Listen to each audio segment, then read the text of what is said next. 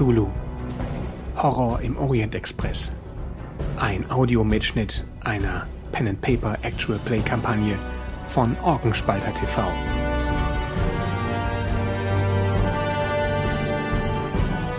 Spielleitung Mairi Stritter. Und ich trage ein bisschen Trauer.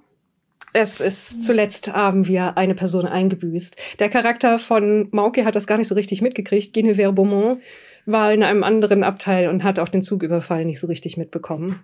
Ähm, dementsprechend muss sie sich jetzt der Tatsache stellen, dass ein Mitglied der Truppe verstorben ist. Oh no. Es gab einen Überfall auf den Zug auf serbischem Gebiet und währenddessen gab es dann eine Auseinandersetzung im Speisewagen und jemand hat Madame Obscure angeschossen und später ist sie dann verstorben an den Folgen. Und weiß mein Charakter das jetzt schon oder? Ja. Äh Genau. Also ich würde sagen, wir steigen ein. Der Zug hat umgedreht und fährt zurück nach Triest. Das heißt, im späten Februar des Jahres 1923 finden wir uns in Triest noch mal ein. Das hatten wir zwischendurch übersprungen und jetzt haben wir einen guten Grund, warum der Zug dahin zurückfahren muss, nachdem er überfallen wurde und Leute gestorben sind an Bord. Dass sich auch möglicherweise ein Vampir an Bord befindet, das glaubt natürlich niemand. Details. Details. Und das heißt, ihr hattet schon Zeit, darüber zu reden und beziehungsweise du weißt auf jeden Fall schon, dass das passiert ist. Und meine Idee, wie wir Annis Charakter mit reinbringen, ist, dass Madeleine Vauclin eine Bekannte von Guinevere Beaumont ist und die sie halt angeschrieben hat, mit der Bitte dazuzukommen, denn ihr habt da ein selts seltsame Vorkommnisse, die mit einer Statue zu tun haben, die ihr in Teilen einsammelt in ganz Europa. Und du kennst da diese etwas ungewöhnliche Künstlerin die vielleicht manchmal ungewöhnliche Verhaltensweisen an den Tag legt, aber auf jeden Fall weiß, was sie tut und wovon sie da redet. Wie gut kenne ich sie? Also wie stehe ich zu ihr? Das könnt ihr gerne untereinander ausmachen, aber ich denke, ihr solltet euch schon so weit kennen, dass ihr einander vertraut. Also genug, dass eine von euch beiden durch halb Europa gefahren ist, um dich in Triest zu treffen. Naja, dem Adel würde ja jeder hinterherfahren. Also offiziell seid ihr entmachtet, ja? Ähm, weil nur weil du noch viel nichts. Geld hast und Land, ja. und gut aussiehst. Und Natürlich. überhaupt. Ja. Dann kennt ihr euch. Habt ihr wahrscheinlich an der, an der Sorbonne studiert oder irgendeiner anderen schnieken Uni in Frankreich und habt da gemeinsam Kurse gehabt. Und einmal kurz zu der Vorstellung, wer spielt heute mit? Unten in den kleinen Postkarten haben wir einmal den Erik, den seht ihr öfters bei uns als Vernon McAllister, der Journalist, der versucht, alles mitzuschreiben, was passiert im Rahmen dieser Kampagne. Hallo. In der Mitte haben wir den Mirko, der ist auch bei uns des Öfteren zu Gast und ansonsten ist er auch Journalist und manchmal sieht man ihn auch mit der Kamera irgendwo in Hongkong. Mhm. Aber Viel zu selten. Viel zu selten. Musst du mal wieder hin. Ja. Ist, glaube ich, gerade gar nicht, auch nicht so einfach. Nach China Korrekt. Korrekt. Als Julius Petersen, Moin. ein Mann fragwürdigen Hintergrundes aus Hamburg. Fragwürdig. Dann unten rechts haben wir den Oliver Hoffmann, Autor, Übersetzer, Rollenspielverleger und in Nebenberuf slash Hobby Blues und Jazzsänger, der einen Jazzpianisten spielt, den Robert Gilmore. Hallo Oliver. Hi. Und oben zusammen in Annis Setup haben wir einmal die Moki, die hat schon ein paar Mal mitgespielt als Guinevere Beaumont. Du bist tatsächlich von Anfang an dabei gewesen, ne? Du, ja, bei der ersten Folge schon direkt die Monkey, die cosplayt und die streamt. Und sie spielt eine französische adelige Abenteurerin und Teilzeitarchäologin. Sehr mächtig und sehr schön und sehr, sehr reich und. Alles sehr. Wie alt ist Genevieve? Äh, die war Mitte 20. Also wir hatten, ich hatte mich, glaube ich, gar nicht so richtig. Ja, genau, ich hatte mich nicht so richtig. Und du hast ein Chamäleon. Ich habe ein Chamäleon, das sitzt hier auf der Schulter. Ja. Und ähm, es wechselt mal ganz gerne die Farben. Du hast das jemandem abgeluchst, der dieses Nee. Tier besessen hat, beziehungsweise es hat sich dich entschieden für dich, ja. Genau. Der Zusammenhang ist unklar. Und die Annie ist auch Cosplayerin und auch Streamerin und ist heute einmal als Gast dabei und spielt Madeleine Vauclin. Und Madeleine Vauclin ist eine Künstlerin. bin so Anfang 30. Du hast mich kennengelernt in der Uni als so ewige Studierende, die das so von ihren Eltern bezahlt kriegt. Und eigentlich ist ihr das so ein bisschen egal. Sie geht mal hin und mal nicht. Und mittlerweile nicht mehr. Sie ist Bildhauerin. Ähm, sie hat so ganz krausig blondierte, äh, kaputte Haare und trägt bunte Kleidung. Auf ihren Klamotten sind noch ganz viele Haare, weil sie unendlich viele Frettchen bei sich zu Hause äh, hält und ähm, Bildhauerin ist von Beruf. Dadurch, dass äh, sie in recht guten Kreisen ist, gehen ähm, die äh, Kunststücke auch immer für gutes Geld weg. Frettchen. Frettchen. Da, daran habe ich Nicht gedacht? Frettchen. Du hast ein Chamäleon. Ich weiß nicht. Mega gehört, ich dachte, mich will auch Haus. Ganz viele Frettchen in so einem extra großen, so einem riesen Raum. Mit so einem Outdoor-Gehege. Rich für- people be like. Ja. Dann würde ich sagen, dass wir einsteigen zu dem Zeitpunkt, wo der Zug in Triest ankommt. Madame Obscure, verstorben nach der Operation, ist bereits in einen Sarg überführt worden und es ist etwas morbide, aber offensichtlich hat der Orient Express Särge dabei, relativ schlichte, exakt für den Fall, dass jemand verstirbt. Und man hat auch das, das Zugpersonal munkeln hören, dass das hin und wieder mal passiert. Normalerweise rechnet man aber damit, dass Leute irgendwie an einem Herzinfarkt sterben oder irgendetwas anderes unspektakuläres, dass jemand durch eine Schießerei ums Leben kommt, ist neu. Und wenn der Zug in Triest eintrifft und anhält, dann können wir gleich einsteigen. Wird denn ähm, unsere gu- gute Verstorbene hier in Triest beerdigt? Oder nehmen wir die noch weiter mit? Das ist eine gute Frage. Es ist nämlich so, der Zug fährt in den Bahnhof von Triest ein, der mit schrägen, niedrigen Dächern versehen ist. Und ihr könnt euch auch vorstellen, was mit einer der Gründe für diese Bauweise ist, als der Zug hält und Türen geöffnet werden von den Schaffnern, als nämlich ein eiskalter Wind direkt durch sämtliche Ritzen und diese Türen hineindrängt, an Wänden drückt, dass es so leise klappert und dröhnt überall im Zug gegen die Fenster drückt, an Mänteln zieht, an Haaren zieht und vor allen Dingen durch alle Kleidungsstücke einmal direkt bis auf die Knochen durchpfeift.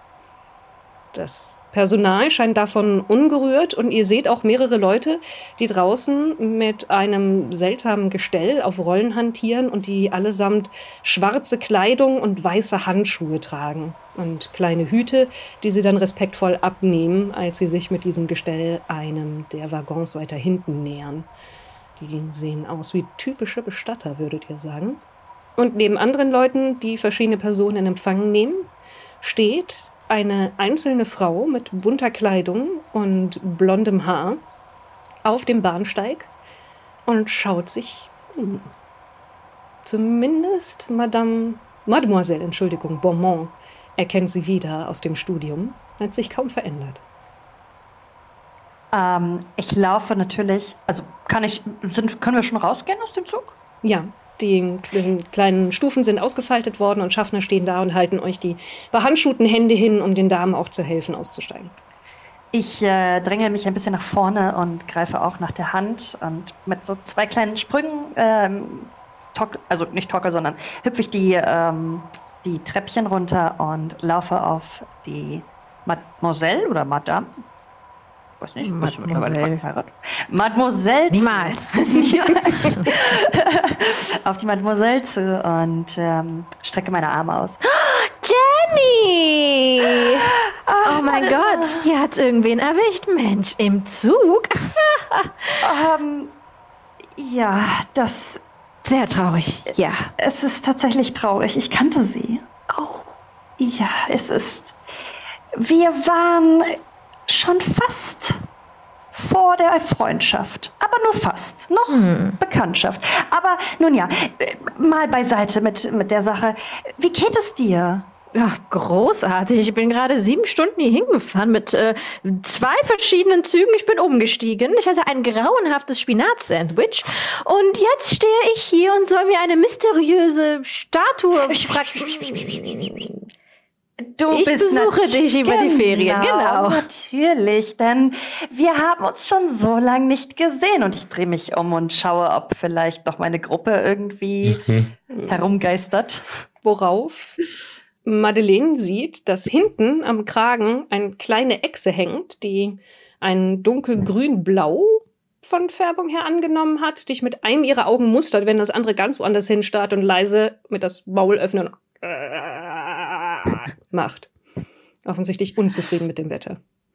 Was ist das denn für ein Vieh? Oh, oh, und das ist, ähm, nun, wie soll ich sagen, ich, ich, ich weiß auch nicht so ganz. Ich, ich habe ich hab es gefunden und ich pflück, pflück das Chamäleon so ab, ähm, mit so einem Plop von meinem Kragen und halte es dir so hin. Hat es einen Namen? Nein, daran habe ich nie gedacht. Ich meine, Das ist ein ungewöhnlicher Name für ein Chamäleon. du bist immer noch so lustig. Jedenfalls, nun, ähm, ich, ich wollte dich gerne meiner Gruppe vorstellen. Lass uns doch einmal, lass uns doch einmal zum Zug gehen. Ja, natürlich. Steig, steigen wir ein? Ich komme dir gerade äh, entgegen, gerade einen Mantel angezogen, äh, Kragen schön nach oben gemacht, weil es auch echt nie angenehm äh, ist für ein Wetter hier und äh, lau lauf euch fast über den Haufen, als ihr in den Zug rein wollt. Oh, äh, ver verzeiht, verzeiht. Äh, ich dachte, wir sind angekommen und treffen uns draußen. Ja, ich wollte nur einmal schauen, wo, wo ihr denn alle bleibt, denn ein sehr wichtiger Gast ist zu uns gestoßen. Oh, und ein sehr wichtiger Freund von dir, Enchanté, Madeleine. Äh, Mir eine Ehre. Äh, mein Name ist Julius, Julius Petersen. Du siehst, wie ich so hinter ihr bin und so leicht mit den Augen rolle, weil ich das gewohnt bin. ähm, ja, ähm, ich habe noch zwei weitere Freunde hier im Zug. Ähm, wo sind sie denn? Bitten mal dazu. Äh, Robbie ist hm, mittelgroß, sehr schlank, trägt einen dunklen Anzug und einen schwarzen Mantel, so einen weißen Künstlerschal drüber. Hm. Äh, so ein bleistiftdünnes Schnurrbärtchen, wie es gerade Mode ist. Bitte einen äh, formvollendeten Handkuss geben und dann mal auf Englisch sich vorstellen. Äh, Gilmore, Robert Gilmore. Es ist mir ein Vergnügen. Oh, ein Engländer, wie, wie vornehm. Hm, wo hast Ich du die denn Amerikaner. aufgegabelt? Amerikaner! Von so weit her. Ach, weißt du, wir haben natürlich noch, und ich zeige so dahinter, wo hoffentlich Äh. Vernon kommt. Ja, wie immer als letzter mit ein bisschen einem Trenchcoat, der deutlich bessere Tage gesehen hat. Äh, aber mal teuer war, auf jeden Fall. Und Kurzhaarschnitt, Brille und ähm, so ein bisschen Bart, den äh, Kragen hochgeklappt. Ähm, die- auf ganz vernünftigem Französisch, leicht akzentuiert. ähm, hallo, ja, äh, Vernon McAllister, ich bin Schriftsteller, ähm, Journalist und hier um die Reise, wie auch immer. Das Ein ist Mann der Schlaue von uns. Zu dokumentieren. Ein schlauer Mann, gefährlich, gefährlich. Ja, ja. Ein Mann wie sein Mantel werde ich einwerfen. War Ja, mal teuer, hat schon Mantel- bessere Tage gesehen. Vielen Wenn Dank. ich, ich, ich begutachte den so ein bisschen und ähm, bin so, falls Sie möchten, dass da mal jemand die hm, Risse stopft. Ich kann übrigens ähm, fantastisch nähen und ich zeig so auf meinen Mantelschalhaufen und ich trage so ganz viele, wie so ein Patchwork-Schal und so ein Mantel, der aus so tausend Stofffetzen besteht und schön selbst genäht ist. Ähm, Ob das man das unbedingt tragen wollen würde, sei dahingestellt. Ich gucke so ein bisschen verwirrt an mir runter. Risse, ähm, äh, keine Umstände meinerseits. Vielen Dank. Mhm. Es ist ein, ähm, Scusi. schon länger in meinem Besitz. Scusi. Einer von den Herren in dem schwarzen Anzug hat sich genähert und versucht es erst auf Italienisch, dann steigt er auf Französisch um. Äh, Verzeihung. Mir wurde gesagt, Sie sind die Angehörigen der Verstorbenen. Oh, oui, oui, das sind wir. So könnte man das sagen. Oh, wie traurig. Ja, das sind wir. Oh. Ich nehme so ein Taschentuch aus einer meiner vielen Taschen. Oh, sie war Das- noch so jung. Nein, das war sie nicht. War sie nicht. Ähm, Ja. äh, Ähm, Trotzdem zu früh gegangen. Natürlich. Und ganz furchtbar, grausig. Ich würde mich so an die Schulter von dieser Person lehnen und sagen, Ich probiere es mal mit einem einfachen Ja, warum? äh, trauern können. es ist sehr bedauerlich. Er klopfte vorsichtig auf Madeleines Schulter ähm, und scheint nicht so recht zu wissen, was er tun soll. Er zieht dann aber eine, eine kleine Karte hervor. Wir sind hier. Nun, Antoni Termona, wir haben einen Vertrag mit den Betreibern des Orient Express.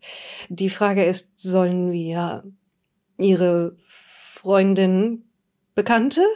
Sollen wir sie hier in der Stadt aufbauen und bestatten oder sollen wir sie vorbereiten und einbalsamieren für eine Bestattung andernorts? Ähm, wie auch immer sie wünschen. Ja. Versucht vorsichtig Madeleine etwas von sich wegzuschieben. Man macht so pat, pat, pat, pat auf ihren Mantel. Ah, schrecklich, traurig. Oh. Ich werfe so einen Blick in die Runde. Nun, ich, ich möchte das natürlich nicht selbst entscheiden. Oder die Herren? Naja, Sie kannten sie, glaube ich, am längsten von uns allen, Mademoiselle Beaumont. Tat ich das? Nun, es war ganz schrecklich. Ganz schrecklich. Oh nein. Das, das wissen wir ja. Wissen Sie, ob sie irgend sie Verwandte hat? Weiß ich das? Wo sie herkam. Ihr stellt alle fest, dass sie quasi nichts über sich erzählt hat. Ja, Sie war ja auch obskür. Hm, Die Herren wissen wohl am besten, dass Madame Obscure alles gerne für sich behalten hat. Sie war ein verschlossenes Buch. Ich verstehe. Und dennoch eine fantastische Freundin. Aber gewiss Ja. doch, aber gewiss doch. Aber Ja. sie hier in einer fremden Stadt äh, zu lassen, finde ich irgendwie falsch. Hm. Sie aber im Zug mitzunehmen, ist halt auch. Finde ich noch viel falscher. Ja, Also, sie muss in geweihter Verzeihung. Erde ruhen.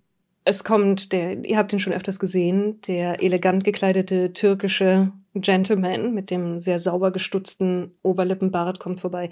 Verzeihung, es äh, war nahezu unmöglich. Und jetzt zieht ein Taschentuch raus und reicht es Madeleine, die Trauer zu überhören. Äh, Ich fahre öfters die Strecke und es gibt selten, aber es gibt hin und wieder Todesfälle. Und manche Leute finden es dann romantisch, den Verstorbenen ihren letzten Wunsch zu erfüllen, sie tatsächlich bis nach Istanbul zu begleiten. Wir könnten sie einäschern, in einer schicken Urne mitfahren lassen. Dann müssten wir nicht einen gigantischen Sarg.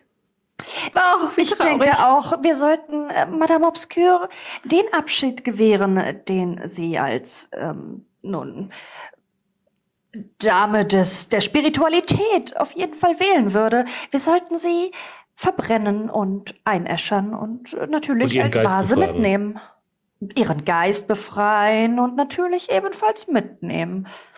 Und wir haben ja zum Glück noch ein anderes Medium am Zug, falls Sie mit Ihrem Geist reden wollen. wollte ich gerade sagen. Vielleicht das andere Abend Medium. Ja, fragen, was sie möchte. Das ist der Typ, mit dem ich mein, meine Kabine teile, ne? Äh, nein, du teilst nicht mit ihm die Kabine. Oder? Doch, stimmt. einer von ich, uns hat glaube, sie. ich glaube, äh, jemand von euch teilt mit Herrn Ja. Makriat. Ah, Ich ja. ähm, schaue so rüber, als das Wort Die, die, Medium die dünnen fällt. Zigarillos raucht. Ja, ja, das ist, ja, ja. Hörst du ja. zu mir? Äh, Medium? Oh, und nun, ähm, Madame Obscure war ein fantastisches Medium. Sie konnte Karten lesen, Kristalle wedeln und manchmal sogar etwas Pendeln? erfühlen. Ja. Das ist ein Und saufen wie ein Seemann. Nun, das war unser Hobby. Interessant. Das sollten wir auch gleich. Es gibt fantastischen Gin an Bord. Oh, du weißt, ich trinke ausschließlich äh, Roséwein. Nun, Roséwein sollte doch auch möglich sein. Wir sollten auf jeden Fall auf Madame Obscure eintrinken. Unbedingt. Französischen, soweit ich weiß. Äh, Wir sollten unbedingt noch einen auf äh, sie trinken. Und noch einen. Und Verzeihung, äh, wir haben eine Unterbringung im Hotel organisiert. Jemand vom Zugpersonal ist näher herangetreten rückt kurz die Anzugjacke zurecht. Ähm, wenn Sie also eine Entscheidung treffen könnten, was Ihre verstorbene Freundin angeht, ansonsten werden wir das übliche Vorgehen wählen. Das da wäre? Wir lassen sie einbalsamieren und Mhm. transportieren sie mit einem Güterzug zurück an den Ausgangsbahnhof.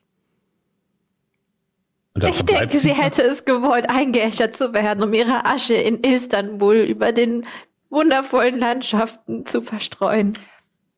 Ich denke auch. Das hätte sie gewollt. Da muss ich jetzt auch natürlich drauf bestehen. Als älteste Freundin von Madame Obscure. Eine Einäscherung also. Natürlich. Wohin Du bist sollen so wir die stark. Urne bringen lassen?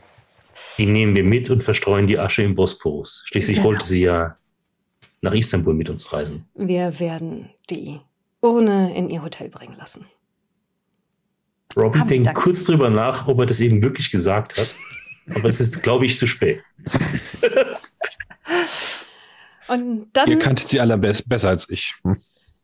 die Bestatter ziehen kaum. wieder ab, die Bediensteten ziehen wieder ab und lassen euch. Und auch Herr Makriat er kriegt ebenfalls seine Bestätigung, in welchem Hotel er untergebracht ist, zündet sich eine von seinen dünnen Zigaretten an, nickt, tippt sich an seinen Hut und geht davon. Vielleicht sollten wir dann jetzt aufbrechen zum Hotel. Wir haben ja noch einiges zu tun und äh, wir müssen Hm. natürlich auch noch sprechen über Dinge. Nehmen wir die Sachen jetzt alle dann mit ins Hotel? Sollen sie hier im Zug verbleiben? So langsam wird das logistisch eine Herausforderung. Wir sollten vielleicht, nicht mehr nur einen und ich drehe mich einmal um und schaue, ob es hier vielleicht irgendwie so Taxen gibt oder Es gibt eine ganze Reihe von Leuten, die anbieten, euer Gepäck zu transportieren. Es gibt auch ein paar tatsächlich Automobile, die da stehen und darauf warten, dass man sie anheuern kann. Und auch ein paar Leute mit Karren, die sie einfach von Hand schieben werden. Keine Pferde oder Esel. Und alle sehen sehr erbärmlich aus und ducken sich ein bisschen gegen den eiskalten Wind, der weiterhin über die Stadt hinwegzieht. Und ich zeig dann auf diese, diese, ja, auf diese Gefährte und äh, gucke zur Gruppe. Ich denke, wir sollten so eins nehmen und äh, jeder greift sich ein Stück äh, des Gepäcks und dann ähm, werden wir zum Hotel. Idee, Des Gepäcks. Hm. dann gehe ich mal tragen. Hm. Wir sollten nur Ja, bedenken, ich- dass es hoffentlich bald ein Gepäckstück mehr wird. Ho nun, hoffentlich. Ich, Ich drück nehm mich das so durch die, durch die Leute durch. Sprechen wir gerade über die Stadt? Über Gepäck. Wir sprechen über wir- Gepäck. Denn wir sind alle Was soll denn die Geheimniskrämerei? Sie werden verstehen. Ihr, Sie, Sie zwei beide sollten äh, reden, wenn, Sie, wenn wir im Hotel sind. Ja. Das wäre eine gute Unbedingt. Idee. Sagen wir, wir haben alle ein bisschen Ballast. Da wird auch Okay. Reden nicht so viel helfen, aber Sie werden verstehen. Ganz Gucken wäre gut. Fühlen. Und ich drück mich so durch euch Fühlen ist Durch. immer gut. Ja. und äh, spring diese, diese Treppchen in den Zug wieder hinauf. Mhm. Da und sind, äh, geht zum, genau. zum Räumchen. Ja, da sind auch Angestellte sind schon dabei, sauber zu machen und durchzuräumen. Du wirst mehrfach gegrüßt von Hausmädchen in Uniform und von Herren, die die Türen aufhalten. Und es gab ja zwischendurch Aktionen, wo Leute durch dein Fenster rein und raus sind. Es herrscht immer noch ein bisschen Unordnung, aber alle Teile der Statue befinden sich noch in deiner Kabine. Das Eingewickelt heißt auch immer noch in- unterm Bett. ja, in, in Bettlaken, Kleider und andere Dinge eingewickelt und teilweise irgendwo in, in Ecken hineingestopft unterm Bett. Ja, ich ähm, ziehe auch die Sachen unterm Bett hervor. Und äh, es ist alles da, ja, okay, gut. Ein wenn die Gruppe Torso, ein Bein, ein Arm. Wenn die Gruppe tatsächlich hinter mir herkommt, dann ähm, reiche ich jedem so ein Stück. Die Frauen müssen natürlich nicht tragen. Ich nehme den Torso und mein Köfferchen. Ich nehme den Arm und ein Köfferchen. Dann bleibt für mich noch das Bein und. Mhm. Ich nehme Direkt, mein kleines Köfferchen. direkt. Ich habe einen gigantischen Koffer, den ich dabei habe. Mit nur den wichtigsten Sachen natürlich. Ihr werdet problemlos von einem der Automobile durch die halbe Stadt gefahren, während der Eiswind über euch hinwegzieht. Und als ihr bei dem Hotel ankommt, flackern dort alle Lichter und auch die Lampen, die auf die Straße hinaus leuchten. Es gibt ein Knistern und ein Knacken und dann wird die Stadt rings um euch dunkel. Hm. Passiert das hier öfters? Oh, sie, sie, sie. Euer Fahrer stellt, äh, stellt den Wagen ab, macht aber den Motor nicht aus, damit er ihn nicht wieder ankurbeln muss und hilft euch, den Kofferraum aufzumachen und Sachen rauszutragen. Ähm, es ist der Wind, verstehen Sie? Wind? Nein. Nein. Nein. Aber Was hat der Wind mit dem Sturm hier zu tun? Oh, reißt Kabel, ähm, macht andere Dinge, Bäume stürzen drauf und so etwas. Passiert um die Jahreszeit öfters. Und, und wann wird das wieder repariert? Oh, das kann ich Ihnen nicht sagen. Dauert manchmal Stunden, dauert manchmal Tage. Aber wir sind alle auf die Bohrer eingestellt. Sehen Sie? Deutet drüber zum Hotel und ihr seht, dass dort Leute gerade anfangen, Kerzen und Laternen anzuzünden und auch mit, mit Sturmlaternen rauszukommen. Es kommen auch Leute euch mit Laternen entgegen und begrüßen euch als Gäste. Wie romantisch. Der Aufenthalt hier soll auch wieder nur eine Nacht sein. Es ist tatsächlich geplant, dass ihr ein paar Nächte bleiben könnt, weil Dinge erledigt werden müssen, bevor der Zug tatsächlich Mhm. wieder seine Fahrt aufnimmt oder bis ihr auf den nächsten Zug umgebucht seid. Der weiter Großartig. Habt ihr ähm, Zimmer mit einer Badewanne? Ich kann nicht einschlafen ohne mein Lavendel-Einschlaf-Schaumbad vor dem zu Bett gehen. Selbstverständlich. Sehr Großartig. Kein Problem. Es ist etwas anstrengender, das Wasser zu erwärmen, aber wir sind darauf eingestellt. Das will ich hoffen. Wir haben auch ein leichtes Abendessen für alle Gäste vorbereitet. Also, wenn Sie mir bitte folgen würden, wir bringen Ihr Gepäck hoch auf die Zimmer und Sie fangen an, nach euren Taschen und den eingewickelten Teilen der Statue zu greifen. Das machen Sie sich keine Mühe. Äh, das, das übernehmen wir schon selbst. Hm. Selbst ist der Mann nicht wahr? Hm? Ja, wenn Sie das wünschen. Wenn ich die Damen dann schon einmal in den. Wollen Sie sich frisch machen oder darf ich Sie schon in den Essensraum bringen? Oh, Oh, ich denke, wir wollen uns erstmal auspacken, oder?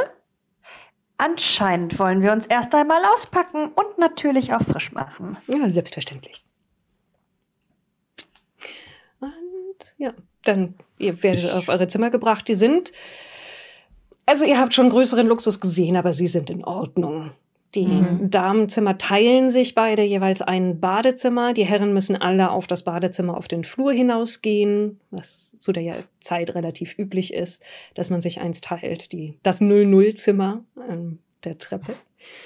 Und es ist tatsächlich auch relativ warm, trotz des Eiswindes, der draußen pfeift. Es sei denn, eins von den Fenstern klappert kurz, wenn er aus dem falschen Winkel trifft. Und es zieht auf einmal, denn überall sind kleine Öfen eingeheizt, in denen es warm schimmert und die auch Hitze verbreiten. Und es stehen dann haufenweise Kerzen und Lampen bereit und Streichhölzer. Man hat sich wirklich darauf eingestellt, dass hier der Strom ausfallen könnte.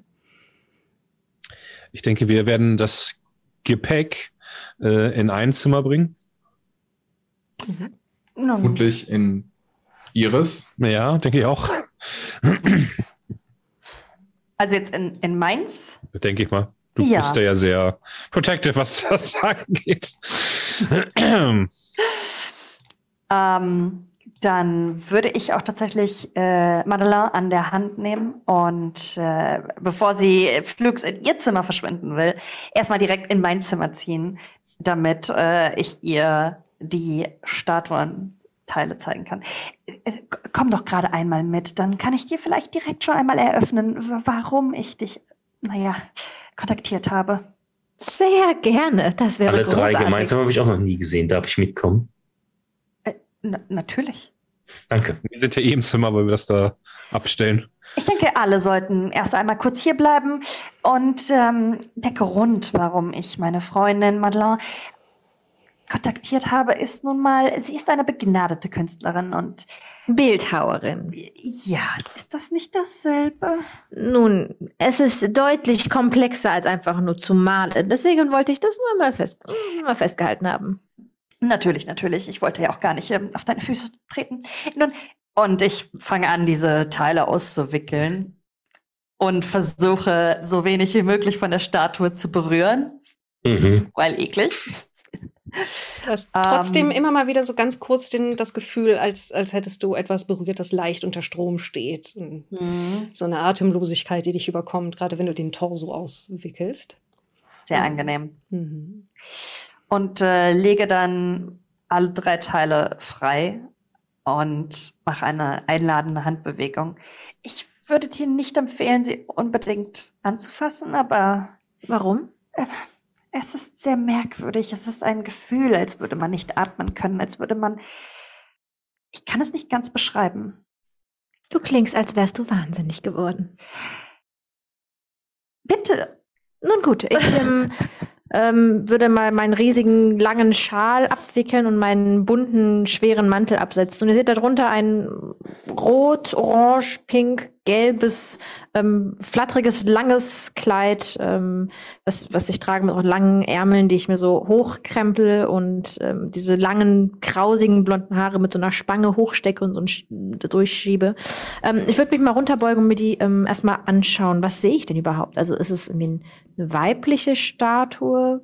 Armbein, Torso? Es ist eine, würdest du sagen, am ehesten männliche Statue, die aber keine Mhm. Genitalien aufweist, sondern einfach nur davon wie der Rumpf gestaltet ist, ohne Brüste und mit einer relativ breiten, kräftigen Taille.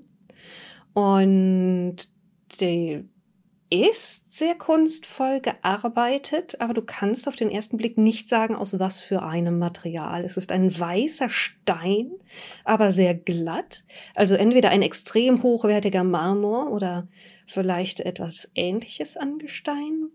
Und es ist sehr realistisch gearbeitet, auch in so Kleinigkeiten wie die Falten liegen zwischen, es gibt so eine leichte Drehung im Torso und wie auch die Details zum Beispiel an den Brustwarzen ausgearbeitet sind. Und es ist ein bisschen kleiner als durchschnittliche reale Männer wären, aber vielleicht eine relativ kurz gewachsene reale Person damit abgebildet. Das Bein und der Torso passen auch sauber an einer Bruchkante zusammen. Und der Arm, den ihr habt, ebenfalls. Aber könntest auch nicht sagen, womit sie zerschlagen worden sind. Es gibt keine, keine wirkliche Spur von einem Werkzeug. Also wer auch immer es ist, äh, wer das auch immer geschaffen hat, war bemerkenswert gut und würdest vielleicht sogar irgendwie sagen, einer von, von entweder Hochzeit der griechischen Antike oder die Renaissance, als man versucht hat, das Ganze nochmal zu übersteigern. Mhm. Ähm, kann ich irgendwie mit so meinem Werkzeug, was ich dabei habe, den, das Material untersuchen, mal so dran kratzen und gucken, was Mhm. passiert? Mit was willst du dran kratzen? Ich würde sagen, ich habe so Stein, also Hammer und Meißel dabei und vielleicht noch so, so eine Handvoll Bildhauerwerkzeug, mit dem man auch so kleinere, delikatere Details machen würde. Ist ja so die Frage, ob ich da mal so mal so antesten könnte, wie fest das Material ist, um mir mehr ähm, über die Beschaffenheit zu sagen und da- dass ich vielleicht ein bisschen mehr auch zuordnen kann in der Epoche. Ja, du setzt da, holst das raus. Sieht auch sehr professionell aus, was sie macht. Ich meine, ihr, ihr Auf, wichtig. ihre Aufmachung es ist halt etwas ungewöhnlich, aber. Ich habe so einen riesigen äh, braunen Lederkoffer bei, wo aus aus den Seiten schon so Stofffetzen rauskommen. Und ich äh, musste mit Mühe versuchen aufzuschlagen und wühl so Ewigkeiten in tausend bunten Stoffen drin rum und hol immer so wie so ein, so ein kleines Köfferchen, so eine Mappe raus und klapp die auf und hab dann mein Werkzeug da drin und dann fange ich an so ein bisschen. Das sieht sehr fein gearbeitet aus. Ich würde schätzen, auf jeden Fall was älter. Hochzeit der griechischen irgendwas oder Renaissance. Ähm, interessant. Das Material, nun, auf den ersten Blick würde ich sagen, ein hochwertiger Marmor, aber irgendwie, ich würde es gern mal mit meinen Werkzeugen etwas mehr untersuchen. Und ich beug mich so rüber und würde so anfangen, zu eine professionelle Bildhauerin Dinge zu tun. Ja, also du, du testest das mal. Das Material ist, ist auch sehr, sehr hart. Du erst mit einem recht kräftigen Schlag kannst du einen winzig kleinen, ja, so eine Mhm. Kerbe reinschlagen. Und als du das machst, hast du, ist es so, als hättest du an eine schlecht isolierte Lampe gefasst. Ein plötzlicher, wie von Strom übertragener Schmerz, der durch die Hand, die du an dem Meißel hältst, hochzieht in deine Schulter und in deinen Brustbereich. Und dann nach einem Bruchteil einer Sekunde auch wieder aufhört.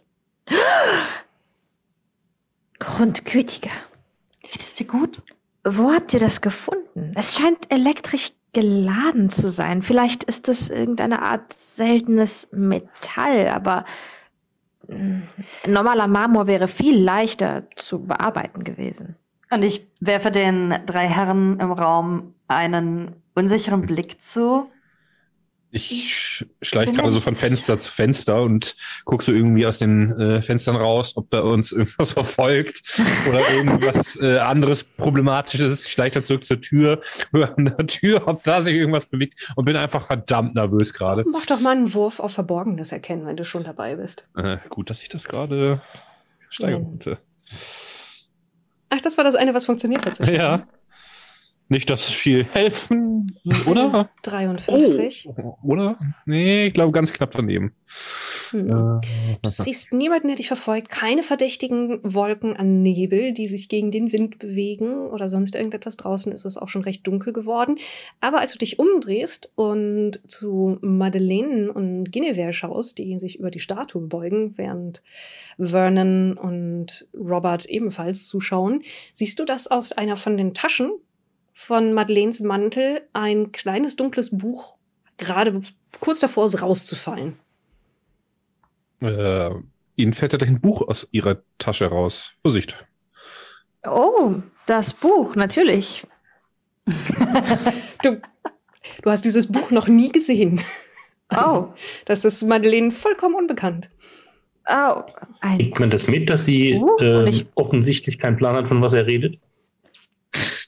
Ähm, So wie sie es hält. grad Irgendwer in meine, in meine Jackentasche getan. Wem gehört das? Hm, Das gehört nicht dir? Darf ich mal sehen? Ähm, ja. Also mir ist noch aus aufgefallen, dass es beinahe ihm aus ihrer Tasche gefallen wäre. Ich habe es dann hingepackt. Ich würde doch niemals ein Buch in einer Jackentasche verstauen. Oh mein Gott. Wie groß ist es denn, Myri? Ist es so Gesangbuch groß oder größer? Also ja, es ist so, so Gesangsbuch groß, das ist Mhm. eine gute Beschreibung. Und mit einem abgenutzten Ledereinband und mit einer ein- ebenfalls etwas abgenutzten, speckigen Schnur zugebunden. Steht draußen was drauf Fall. oder sieht das aus wie ein Notizbuch? Es sieht aus wie ein Notizbuch. Ah. In dem Moment Dann- klappert es im Nebenraum, in dem Bad, das die beiden Räume von Madeleine und Guinevere verbindet. Und ihr hört ein, ein Scusi und dann laut und erklärend, wir beginnen das warme Wasser vorzubereiten für das Bad. Ah!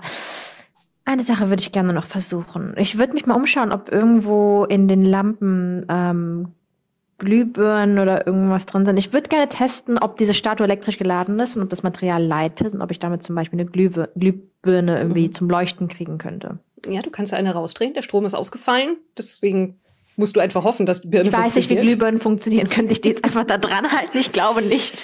Äh, tatsächlich bis zu einem gewissen Grad, ja.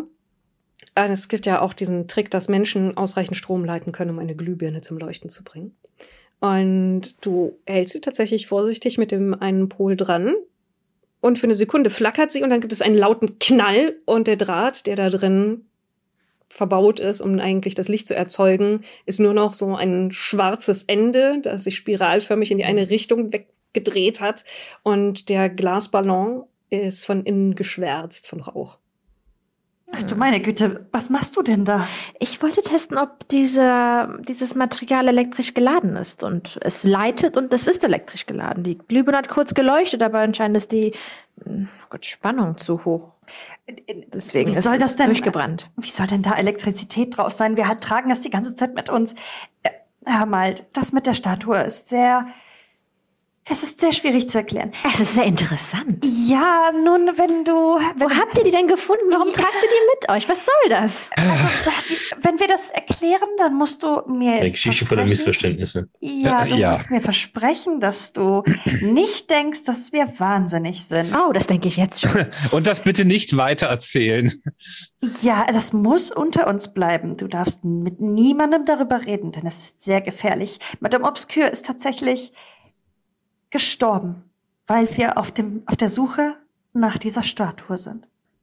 Und ich möchte nicht, dass dir das passiert. Okay, ist die so viel wert? Wissen wir nicht. Aber wir wissen, dass etwas hinter dieser Statue her ist. Und deswegen auch unter uns. Ich kann es nicht ganz beschreiben. Es ist ein ganz widerwärtiges Wesen. Und wir haben es schon so oft gesehen und es ist immer, es taucht immer wieder auf.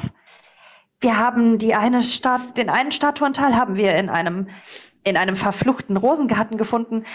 Den anderen haben wir in einem, in einem Theater gefunden und wo haben wir den anderen gefunden? In einem Campanile, in einem Glockenturm. In Oh ja. Venedig ihr Oh nein, das war Stück furchtbar. gefunden. Ja, das war sehr furchtbar. Da ist auch schon Da jemand gestorben. gest- Genau. Wir sind schon, wir sind schon so oft dem Tod entkommen. Und äh, du siehst, wie ich dir zuhöre und dann so meinen Kopf hebe und mich so umschaue und ich sehe jetzt so ein Leuchten in meinen Augen. Großartig. Oh, so ein, auf so halb etwas habe ich gewartet. Ich habe das Gefühl, das Schicksal hat mich dorthin, wo ich sein muss. Und natürlich wurde ich hierhin gebracht. Zu dir. Oh, das erklärt alles. Natürlich, natürlich. Ähm, glaube, es ist irgendein metallisches Material. Meinst du, du könntest es wieder zusammensetzen? Naja, so wie ich das beurteilen kann, passen die Stücke perfekt aneinander. Wir könnten versuchen, das mit meinem Superkleber, den ich dabei habe, zu kleben. Würdest du es für uns einmal versuchen? Ähm, wie groß ist die Statue? Kann man die einfach so, oder muss man nicht Also mit sie ist, mehreren Leuten sie ist tatsächlich halten? menschengroß. Kein, kein sehr, sehr großer Mensch, aber doch schon lebensecht für eine kleinere Person gestaltet. Das wäre schon relativ aufwendig. Du hast tatsächlich Material dabei, was für kleinere Reparaturen und dergleichen gedacht ist, aber das ist schon eine ziemliche Herausforderung. Also du musst, bist du am überlegen, wie man das hinkriegen könnte. Erik, du wolltest eben was sagen. Äh, ja, ich hätte das einfach untermalt, als ähm, Madame Beaumont von dem Wesen erzählt und so ein halb aufgeschlagenes Notizbuch mit so einer Oh ja. Anfang von einer Zeichnung aufs Bett geworfen. Ist, kein, ist nicht besonders denn? gut getroffen, aber ähm, Ja. Ein, meine Begegnungen mit ihm haben mir gereicht. ein Kannst Gesicht, dem die? Nase Ah. fehlt. Nee, wie weggefault zu sein scheint und nur zwei Löcher sind, die ungleichmäßig groß in den Schädel hineinführen. Die Haut ist eingefallen und in tiefe Falten gelegt. Die Zähne sind sichtbar, weil die Lippen sich zurückgezogen haben und die Augen liegen sehr, sehr tief in den Höhlen. Aber Alistair, ähm, McAllister hat zumindest angedeutet, dass da Augen sind mit so Glanzpunkten, die rausradiert sind. Und an dem Schädel hängen nur einzige, einzelne Fetzen, lange Strähnen von Haar, aber keine durchgehende Behaarung mehr. Und vielleicht auch noch Skizzen von Händen, langen Fingernägeln, die halb abgebrochen und schief und mit dunklen Flecken versehen und Riefen lang über die Fingerkuppen hinauswachsen. Während dein Blick darauf fällt, geht ein durch den Raum und jede von den einzelnen, von den Glühbirnen, die hier verbaut sind, leuchtet kurz für einen Moment auf, flackert und dann mit einem einem Knallen, das einmal eine Reihe durch den Raum läuft, brennt jeder einzelne von ihnen durch. Wie sieht mein Chamäleon aus? Dunkel, fast schwarz, und hat sich geduckt an deinen Kragen, wo es sich festhält. Na super, nun bleibt's erstmal zappenduster. Ja, und Schön. eure, eure, alle eure Kerzen brennen noch Ah, okay. und es klopft dann auch an der Tür. Mhm. Ich würde mal so ein Bettlaken vom Bett nehmen und das über diese Statue auf den Boden werfen, äh, an die Tür gehen, öffnen, meinen Kopf so rausschieben. Ja. Das Essen wäre fertig. Ähm, äh, für aufs Zimmer oder unten im Restaurant? Wir haben unten ein Separé für Sie bereit gemacht. Großartig. Wir kommen gleich. Bitte. Und ich schließe die Tür so. Essen ist fertig. Ähm, also die Statue zusammensetzen, ja, das würde schon funktionieren, aber ich habe nur ein. Ich wusste ja nicht, dass ihr eine menschengroße Statue mit euch rumschleppt. Selbst wenn ich die jetzt zusammensetze, wie wollt ihr die herumtragen? Nun, es geht einfach nur um das reine Interesse. Und es fehlen ja auch noch Teile. Wir sind ja noch es nicht fehlen fertig. mindestens drei Teile, würde ich sagen. Ein Bein, ein Arm und der Kopf. Nun, von dem Kopf wissen wir nicht, aber es, uns fehlt auf jeden Fall ein Bein und ein Arm. Aber sieht der Kopf aus, ob es so das Ende der Statue wäre oder auch, als ob da was abgebrochen wäre? Es ist eher abgebrochen. Der ist auch nicht ganz gerade, sondern leicht schief. Auf der rechten Seite ist der Hals höher als auf der linken. Wenn ihr alle Teile beisammen habt, könnte ich sie in meinem Atelier wieder zusammensetzen. Das würde etwas dauern, aber das würde funktionieren. Aber hier kann ich das nicht machen. Natürlich. Nun, dann würde ich sagen, wir verstauen die Teile, verstecken sie und wir gehen runter ins Restaurant. Und Jo. was wollt ihr in Triest? Gibt es hier ein weiteres Teil der Statue? Was ist euer nächster Plan? Warum habt ihr diese Statue? Was macht, was wollt ihr damit? Hat es so künstlerische Hintergründe? Hat das. Ihr habt den Auftrag bekommen ursprünglich von Professor Smith, der durch einen Brandanschlag ja schwer versehrt worden ist, dass ihr für ursprünglich mit ihm, aber dann durch die Verletzung ohne ihn nur in seinem Auftrag in Europa diese Gegenstände zusammensuchen sollt. Und hier hatten wir eigentlich äh, Interesse keine Spur, sondern wir sind ja quasi nur Die zurückgefahren mit dem Notizen, Zug. die ihr von ihm mitbekommen habt für Triest, waren, belaufen sich tatsächlich nur auf den Namen Winkelmann. Aber ihr habt keine genaueren Angaben dazu, ob das ein Ansprechpartner ist oder ein Ort oder sonst irgendetwas. Gilt es also herauszufinden. Äh, Sie sind bewaffnet, Herr Peters Petersen? Ja, selbstverständlich. Bewaffnet? Das ist gut. Oh, nun, wir. Die widerwärtige Kreatur, die uns verfolgt. Und wir müssen uns auch verteidigen können. Widerwärtige Kreatur? Von was sprechen wir? Nun, und ich zeige nochmal auf dieses, auf dieses äh, Notizbuch, was dort liegt und wo dieses vampirartige Wesen äh, gezeigt wird. Genau das verfolgt uns. Grundgütiger. Unter anderem. Unter anderem. Anderem? Nun, manchmal laufen wir ein bisschen Gefahr, erschossen zu werden. Ein, bisschen. Also dieses lebende Skelett schießt auf euch. D das nicht, äh, aber bei Menschen. Also wir wurden ja, äh, einer der Gründe, warum wir hier sind, ist ja, dass wir überfallen wurden von so ein paar komischen Banditen, die den Zug angehalten haben. Und man, sie könnten glauben, dass wir ein bisschen tüdelig sind. Aber das Ding da, ich zeige auch auf dieser Zeichnung, existiert wirklich. Es verfolgt uns wirklich und man möchte ganz weit weg von diesem Ding sein. Hat jetzt einen Oh. Finger weniger. Schauen wir mal. Hm. Nun gut. Ich würde sagen, das ist der perfekte Augenblick, um was zu essen. Hm. Und etwas zu trinken. Auf Madame Obscure natürlich. Ach Gottchen. Natürlich. Und ich schiebe so dieses, dieses, äh, weil da ist ja immer noch diese Bettdecke drauf. Ich schieb das einfach mit dem, mit dem, mit dem Fuß, jedes einzelne Teil, unters Bett und versuche da alles so runter zu quetschen. Du hast ja schon Übung drin. Dieses Bett ist deutlich größer als das im Orient Express. Das heißt, du kriegst da locker die ganze Statue drunter untergebracht. Sehr Dein gut. Chamäleon hält sich an deinem Ohrläppchen fest und macht leider. Ja, aber es hat wieder etwas Farbe angenommen, als es nach vorne an deinen Ärmel klettert. Sehr gut. Nun denn, Wie versprochen ist euch unten beim fürs Essen tatsächlich ein einzelner Raum fertig gemacht worden, wo jetzt auch Kerzen angezündet sind. Und Euch wie nur uns fünf oder allen zugreißen? Euch tatsächlich, tatsächlich nur euch fünf. Ah, wie schön. Also man Mhm. hat nicht damit gerechnet, tatsächlich, dass noch Madeleine Vauclin da ist. Das sieht man daran, dass alles ein bisschen zur Seite gerückt worden ist, um Platz für ein weiteres Gedeck zu machen. Aber man nimmt das auf jeden Fall mit rein. Und die Bediensteten halten euch die Tür auf. Es ist ein überschaubar großer Raum, der im Grunde genau Platz bietet für den rechteckigen Tisch, eure Stühle und ausreichend Platz, um aufzustehen und äh, eine Garderobe hineinzustellen, dass man seine Jacken dort ablegen kann und Hüte und Schals. Das Fenster klappert leise unter dem Druck des eiskalten Windes, der von den Bergen runterkommt nach Triest rein. Und die Teller von Suppe, die hingestellt worden sind als erster Gang, als ihr runterkommt, dampfen noch, aber ihr habt das Gefühl, dass sich hier alles relativ schnell abkühlen wird. Es gibt kurz Fragen, was ihr trinken wollt und dergleichen. Der Service ist schon ganz gut und dann werdet ihr wieder euch selbst überlassen. ja, ich greife natürlich direkt zu dem, was uns gebracht wurde. Denn natürlich habe ich Gin bestellt. Und nehme erstmal einen großen Schluck. Beziehungsweise ich stoße mit äh, Madeleine an, die einen Rosé natürlich bestellt. Roséwein mit Schuss. Mit Schuss. Was ist ein Roséwein mit Schuss? Roséwein mit Schuss. Okay. Klirre.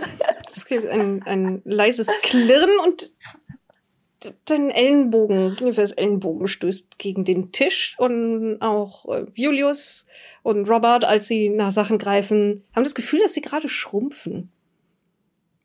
Beziehungsweise der Tisch What? Was? schwebt höher und höher und höher und ist jetzt langsam auf eurer Kinnhöhe angekommen, hängt in der Luft und zittert leicht. Ich stehe mal auf und schiebe meinen Stuhl zurück. Äh, Ich auch. Und ich stehe ebenfalls auf. Ich gehe Richtung Wand. So. Versuch unter den Tisch zu gucken. Dieser Roséwein ist wirklich stark. Hui, hui, Du guckst unter den Tisch und er knallt mit Schwung auf deinen Hinterkopf, als er wieder zu Boden fällt. Alle von den Tellern klappern und klirren, Suppe spritzt überall hin, Gläser fallen um. Was zum? Und dann liege ich irgendwie erstmal auf dem Boden mit einem ziemlich Schmerz im Hinterkopf. Ich würde mal so über den Tisch drüber fahren, ob da so unsichtbare Fäden sind. Nee, du berührst nichts. Du tappst mit den Fingerspitzen durch verschüttetes Wasser und verschüttete Suppe, aber das war alles. Au. Der ruft an, oder? Madame. Obscure, seid ihr hier? Oh, nicht Madame Obscure, das ist so traurig. Das Fenster klappt auf und der eiskalte Wind fährt in den Raum und löscht alle Kerzen, Oh. bis auf eine, die ihm hinten noch irgendwie gerade eben so flackernd sich am Leben erhält. Und dann öffnet sich die Tür und eins von den Dienstmädchen schaut herein. Ist alles in Ordnung? Oh, oh Nein, fliegende Tische. Monsieur Peterson ist nur an den Tisch Bin gestoßen. Alles gut. ausgerutscht und hab mir den Kopf angestoßen. Genau. Was passiert hier? Äh, äh, alles gut. Meine Fliegende- alles gut. Ah, der Wind ist Nein. sehr stark zurzeit. Ja, Ja, ähm, sie hat auch die gerade schon ein bisschen Rosé getrunken. Es ist alles in Ordnung. Wir bräuchten nur ein paar Tücher. Ah, selbstverständlich. Alles gut. Und vielleicht ein paar Eiswürfel zum Kühlen. Ah, ja, ja, ja, natürlich. Moment. Danke. Sie eilt rüber zum Fenster, schlägt das wieder zu und schiebt den Riegel vor und dann kommt sie zurück. Ich bin sofort wieder da. Ich bin sofort wieder da. Ähm, der zweite Gang kommt auch gleich. Ähm, sie läuft raus. Äh, Kurz darauf kommen andere Leute rein. Jemand bringt dir tatsächlich eine Schale mit Eiswürfeln, die in einem Mhm. Tuch zusammengefasst sind und jemand anders fängt an, den Tisch abzuwischen. Entschuldigung. Wir haben es selten so, dass es derart arg ist mit dem Wind. Ja, das äh, kann natürlich passieren. Ich werfe so allen einen sehr skeptischen Blick zu. Ja, Dem ja. Wind natürlich. Ja. Hm. Sollen wir die Suppe wieder äh, mitnehmen? Ich denke, mir ist der Appetit auf Suppe vergangen. Ich würde es jetzt nicht vom Boden aufessen. Ich sag, wie es ist. Also, Es, ist, es tut mir sehr leid. Es ist gut, es ist gut. Äh, Jemand zündet die Kerzen wieder an und dann kommen mehrere Leute rein und stellen abgedeckte Teller vor euch ab. Und dann neigen sie sich vor, greifen zu den Glocken und heben sie an und enthüllen ein knusprig gebratenes Hähnchen mit Beilagen, außer bei Vernon McAllister. Und das wird hochgelupft und du siehst den abgemagerten, eingefallenen Kadaver eines Huhns, aus dem die Maden herauskriechen und vor sich hin wibbeln. Eine davon pol purzelt so regelrecht oben runter, kommt an den Tellerrand und streckt sich, um mit ihren kleinen Stummelbeinen in Richtung deiner Hand, die auf dem Tisch liegt, zu greifen. Ich äh, fall wahrscheinlich so halb mit dem Stuhl um beim Aufstehen. Der Britische Stuhl fällt Küche. auf jeden Fall schwer nach hinten. Ähm, Jetzt mal Butter bei die Fische. Wer möchte uns hier gerade verballhornern? Irgendwer ha ist Hähnchen nicht in Ordnung? Äh, Hähnchen, ist äh, Ihre Küche vielleicht nicht mehr ganz so frisch? Schauen Das Sie sich das doch Hähnchen mal ist nicht an. in Ordnung. Scusi, Signore. Er deckt es wieder ab, nimmt es, tauscht kurz verwirrte Blicke mit den anderen Angestellten aus, zuckt mit den Schultern und geht raus. Äh, Eines von den Dienstmädchen denkt sich würden Sie einen Fischgang oder ein oder Gemüse vorziehen? Wir könnten ihn ähm, also auch, wenn Sie sich Höchstens, allerhöchstens Gemüse, irgendwas, was nicht mehr lebt, bitte. Werte Dame, und ich ähm, zupfe so an Ihrem Ärmel. Äh, Äh, ja? Was genau haben, also, was genau haben Sie da gerade auf dem Teller gesehen? ein Stubenküken, kross gebraten, äh, mit Kartoffeln und ähm, Asparagus. Ach Mensch, nun, dann muss ja der Alkohol schon gewirkt haben. Äh, nun, dann warten wir natürlich auf ein neues, frisches Essen, äh, das anders aussieht. Warte, bis sie dann rausgegangen sind. Also so angetüdelt bin ich noch nicht, dass ich mir hier irgendwelche Sachen anbilde. Werter Aber das haben Sie alle gesehen hier am Tisch, Ja. oder? Das war nicht nur ich, ich. ich habe Nee, auch gesehen, dass da Maden gesehen. waren. Ja.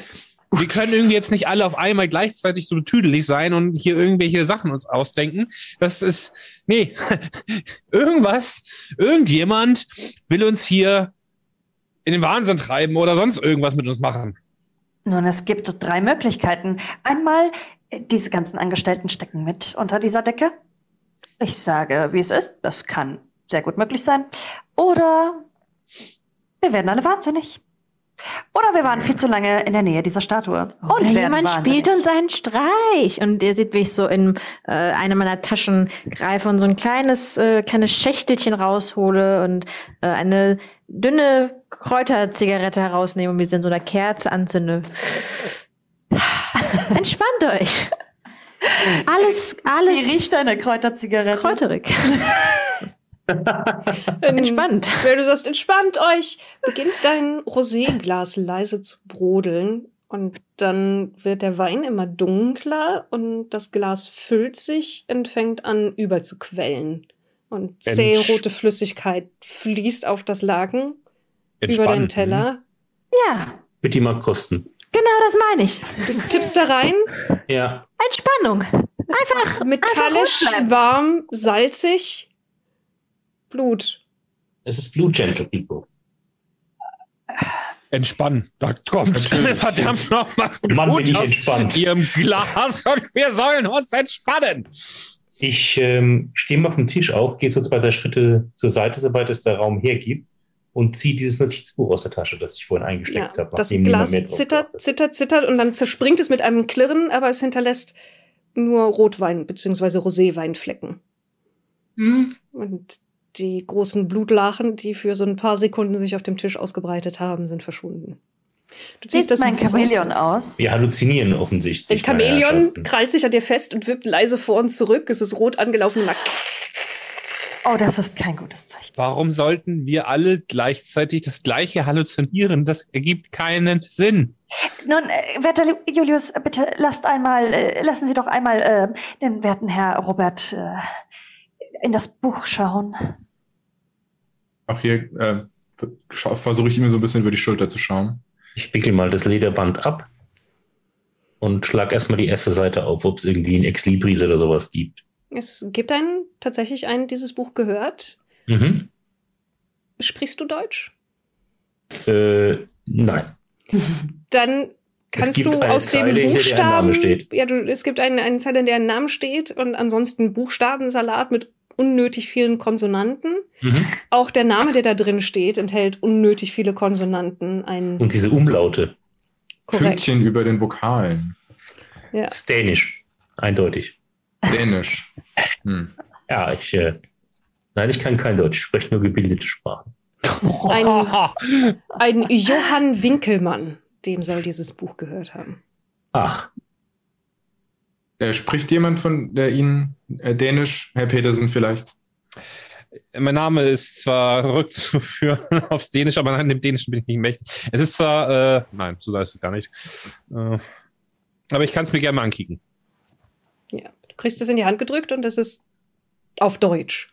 Deutsch, meine lieben Herren. Es ist Deutsch, nicht Dänisch. ist ein Unterschied. Ja. Oh, Spannen es- Sie uns nicht so auf die Folter. Äh, äh, Lesen Sie mal. Ja, was steht denn da Schönes?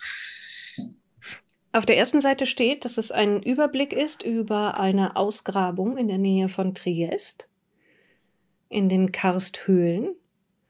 Und das meiste davon ist erstmal relativ langweilig. Es geht um irgendwelche zerschlagenen Gefäße, um irgendwelche Gegenstände, die dort gefunden wurden, bemalte Töpfe und dergleichen. Dann gibt es mehrere Seiten, die übersprungen wurden, wo teilweise nur kurze einzelne Wörter draufstehen. Und dann die Skizze eines Gegenstandes, eine runde Darstellung, wo grob eingeritzt eine Figur ist, die sich also du bist dir nicht sicher, ob sie tanzen soll oder ob sie sich unter Schmerzen windet. Das ist bei der einfachen Darstellung schwer zu sagen, aber du würdest sagen, ein Mensch in Bewegung festgehalten auf einem runden Untergrund. Und dahinter einfach nur eine Notiz, nicht im Zusammenhang mit dem restlichen Fund verständlich, Material unbekannt. Und als du weiterblätterst, gibt es kurz Anmerkungen zu Nachforschungen zu anderen Höhlenkomplexen nördlich von Triest und Untersuchungen der Karstlandschaft. Und dann beginnt der Text auf einmal keinen Sinn mehr zu ergeben. Du bist dir nicht sicher, ob die Sprache gewechselt wurde, aber es sind auf einmal nur noch einzelne Wortfetzen. Gnuk, Lacht, Jepu, Nachchi, Ifa, Kwakan. Also diese letzten Wörter hier sind kein Deutsch. Das verstehe ich auch nicht mehr. Hm. Hat, kann sonst jemand noch irgendwelche anderen Sprachen? Ich kann Französisch, Schauen Sie sich nochmal an. aber das Sonst können hier. äh, Erzähle ich natürlich, was ich da gelesen habe die ganze Zeit. Mademoiselle ist Muttersprachlerin. Das, äh, Äh, Wir beide natürlich. Natürlich, aber das ist kein mm, Französisch auf den ersten Nein. Blick. Nein. Nein. Ähm, ich deute auf mein Chamäleon. Was immer in diesem Buch steht, wir sollten vielleicht, wir sollten vielleicht wirklich vorsichtig sein. Wann immer diese Kreatur in der Nähe ist, wird mein Chamäleon einfach rot. Und du Hm. merkst, dass dir dein Atem vor dem Nein. Gesicht steht. Ich habe schon Merkwürdiges gehört. Haben wir hier irgendwo eine Flasche voll mit Spirituosen hingestellt bekommen? Ja, tatsächlich ist es eine Ginflasche gebracht worden nach dem letzten Vorkommen. Ich nehme diese Ginflasche, nehme eins meiner Stofftaschentücher und stecke dieses Stofftaschentuch in diese Flasche oben. Werter Herr Julius, bitte nicht den Gin. you're wasting perfectly good alcohol. Die Tür geht auf, zwei Bedienstete kommen rein. Der eine steuert zielsicher Alistair, äh, Vernon McAllisters Platz an und serviert einen Gemüsegang und schaut dann erst hoch zu dem anderen, der vollkommen perplex zu, zu Julius starrt, der gerade die, hinter meinem Rücken. So trinkt man das in Deutschland. Ja, Andere ähm, Länder, andere Sitten, nicht wahr? sollen die anderen Gänge auch vegetarisch sein? Nur für den Matt McAllister. Ja, genau. Für mich gerne, ja. Sehr gut. Sie gehen und ihr seht für eine Sekunde draußen einen dünnen, weißen Mann mit zurückgekämmten, etwas schütteren, dunklen Haar sehen, der euch mit einem stechenden Blick bedenkt und dann hinter den beiden Bediensteten her zur Seite den Gang runtergeht. Gesehen habt ihr den noch nicht, das ist keiner von den anderen Gästen im Zug. Aber er sieht auch nicht aus wie ein Hotelangestellter. Das ist nicht so der klassische Nein, Anzug aus Er der einen- Berufsbekleidungs. er hat einen sehr, sehr altmodischen Anzug an, tatsächlich. Ach komm, Mit einem hohen, weißen, steifen Kragen. Sieht so Ach, aus, als komm, würde er dringend mit uns reden wollen. ich gehe dem mal, ich gehe mal raus. Ja, und du siehst, wie er gerade durch die Tür in die Küche hineingeht, links. Signore? Er reagiert nicht, aber kurz darauf streckt jemand anders den Kopf aus der Küche heraus. Oh, gibt es noch ein Problem mit dem Essen? Nein, ich glaube, der Herr, der gerade eben in die Küche gegangen ist, wollte eigentlich zu mir. Es ist gerade niemand in die Küche gekommen, Signore. Dann muss ich mich getäuscht haben. Verzeihung. Ich würde einmal an den, äh, ans Fenster gehen und Mhm. einmal rausschauen. Es, draußen ist es recht dunkel. Es gibt nur das leise flackernde Licht von den Sturmlampen, die draußen stehen, sodass du kaum was ausmachen kannst. Du hörst den Wind pfeifen und so nah am Fenster spürst du auch, dass es da immer noch zieht. Du siehst auch deinen Atem weiterhin, der auch teilweise an dem Fenster beschlägt, sodass du abwischen musst, um einen klaren Blick rauszuhaben und nicht nur deine eigenen, so Nebel und deine eigene Reflexion zu sehen. Und dann siehst du draußen vor dem Hotel eine einzelne Gestalt stehen, dieselbe Person, die gerade eben draußen auf dem Gang war. In dem altmodischen Anzug, die zu euch hoch ins Fenster schaut. Da unten steht die Person. Und ich winke die anderen so zu mir. Kommen zum Fenster, ich stelle noch die äh, Ginflasche, äh, die Cocktail äh, in Griffreichweite hin und gucke dann auch raus. Komm wieder rein. Äh, Mhm. Ihr habt den Typen doch auch eben gerade draußen gesehen, oder? Ich zeige nur Ja. aufs Fenster. Genau zeig den, auch aufs Fenster. der nicht in die Küche gegangen ist. Ja, der Ich- steht da unten und deutet kurz zu euch hoch. Und dreht sich dann um und geht die Straße hinunter. Hat es jemals funktioniert, mit jemandem zu reden, der, den man sich eingebildet hat? Ist das eine ernsthafte Frage? Also mit Ja. jemandem, den man sich einbildet, kann man wunderbar reden. Die Antworten hört nur nicht immer. Hm? Ich finde, wir sollten entweder einen Spaziergang unternehmen nach dem Essen und ich hebe so ein bisschen an, was ich bekommen habe. Oder keinen. Ich, äh, Das ist übrigens in den meisten mein Fällen so. Appetit ist vergangen. Man Und sollte ich immer. würde hier gerne raus. Ja. Vernon, du hast, du hebst mit der Gabel so vorsichtig dein Gemüse an? Oder wie machst du das? ja, Ja. Keine Maden oder sonst irgendetwas Ekelhaftes drin, aber das, die Gabel wird mit einem Mal eiskalt in deinen Fingern. Und als du versuchst, die Hände davon zu lösen, gibt es so ein reißendes Geräusch und die oberste Schicht der Haut löst sich davon festgefroren an dem Metall. Ich äh, lasse einen, also ich, ich, sch- ich schreie ein bisschen. so ein Schmerzensschrei. Ah! Sehen Was wir das denn? auch? Ja. Okay. Ich nehme wieder das Stoffteil. mal, ich würde mal mit meiner Gabel mal reingehen und ihn versuchen so zu füttern, damit er was zu essen kriegt. Vielen So. Zieh Dank. das Stoffteil aus sein. der Flasche nochmal raus und nimm einen tiefen Sie Schluck sind ja schon Flasche. so dünn geworden, Herr Vernon. Bitte, bitte. Äh, Essen Sie. Vielen Dank. Nein. Hat jemand vielleicht einen Stofffetzen und vielleicht sollten wir dann wirklich einen Spaziergang unternehmen? Bin ich Und auch ich-. Äh, neben, Ich würde- neben Julius so dieses Tuch ab mit diesem Gin getränkt. Ich Und brauchte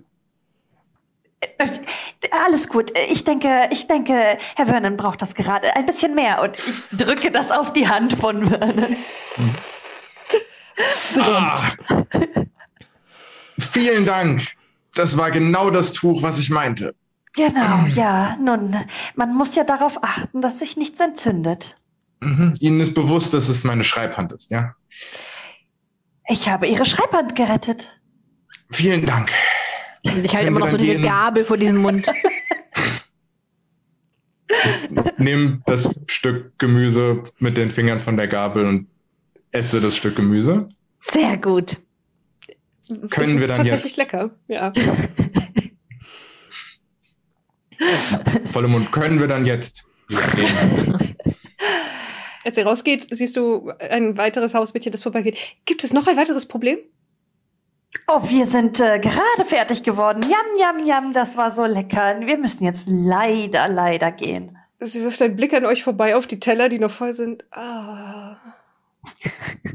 Wir haben eine spezielle Diät. Wir schauen Essen nur an.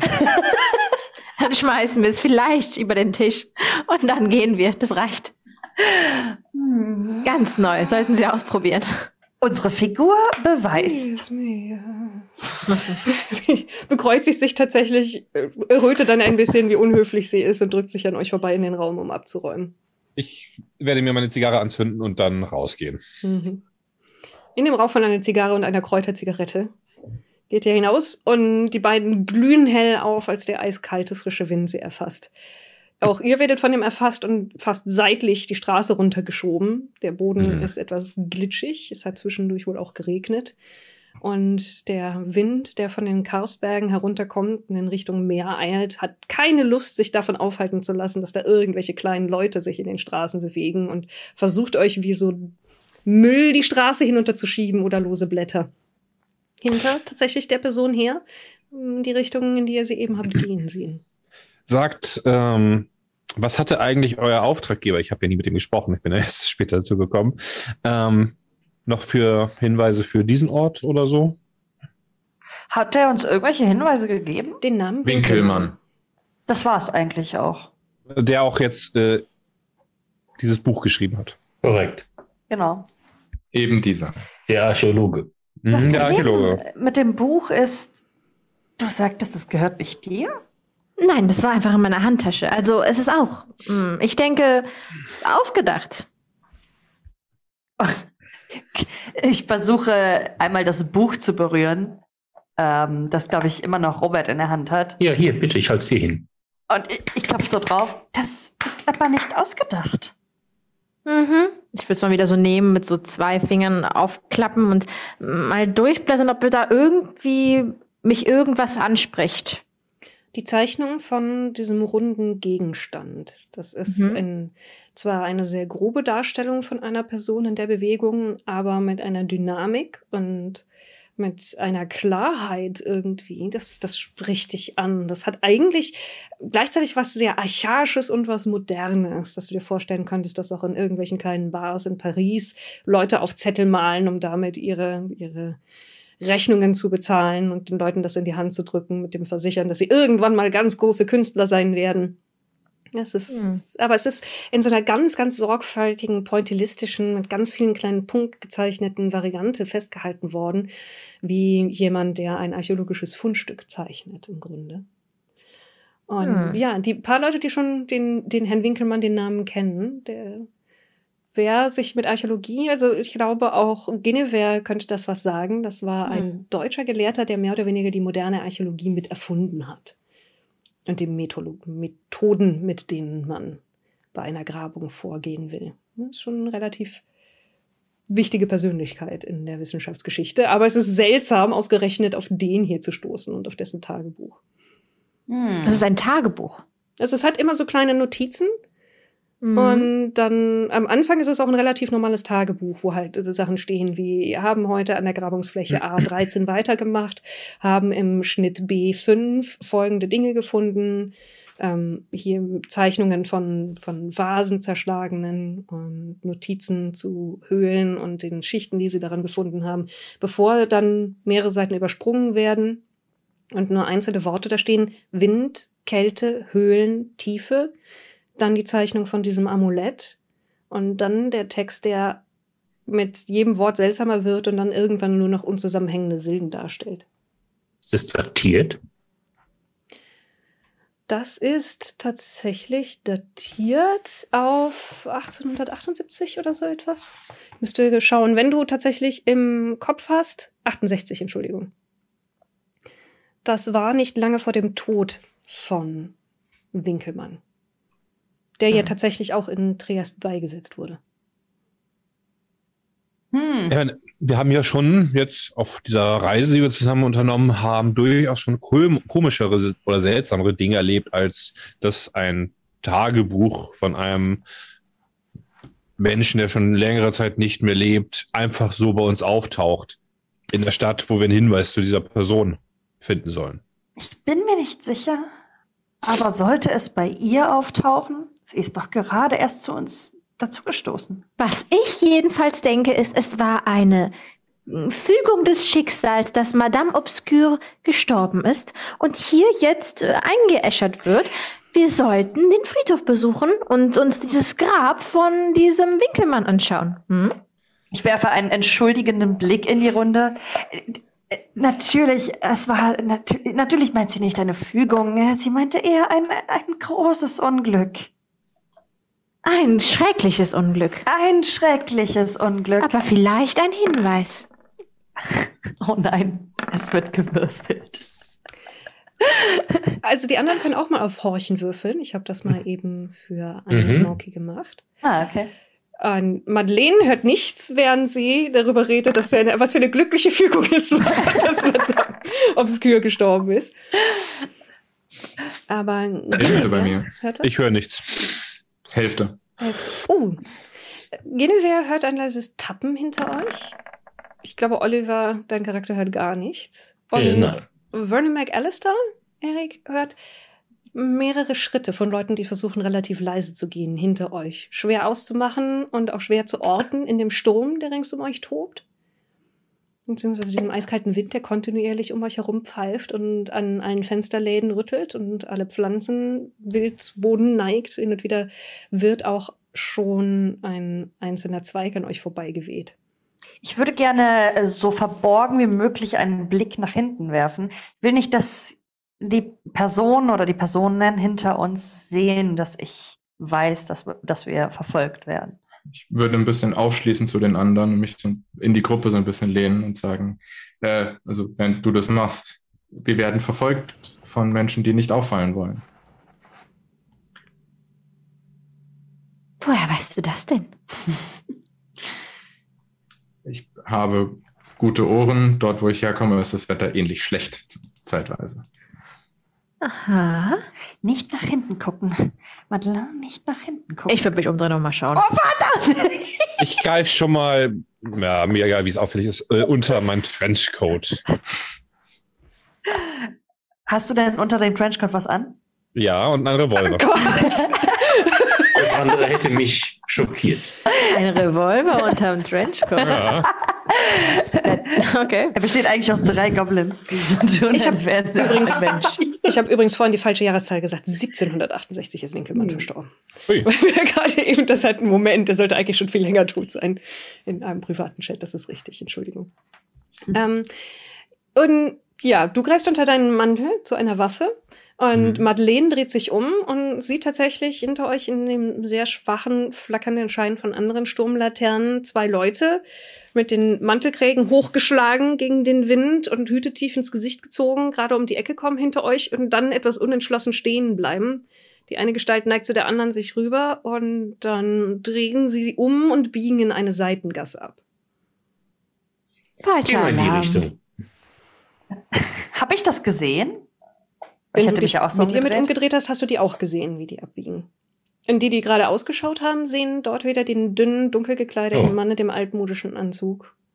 Falscher Alarm, die sind abgebogen, vorwärts Leute. Alles gut, alles gut. Er blickt kurz über die Schulter zu euch zurück, deutet wieder in eure Richtung und läuft dann in die Dunkelheit die Straße hinunter.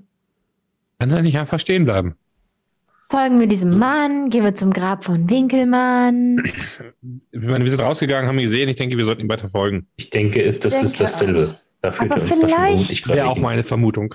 Hm. Vielleicht Würde auch. sollten wir weiterhin den Revolver bereithalten und die beiden Herren einfach erschießen.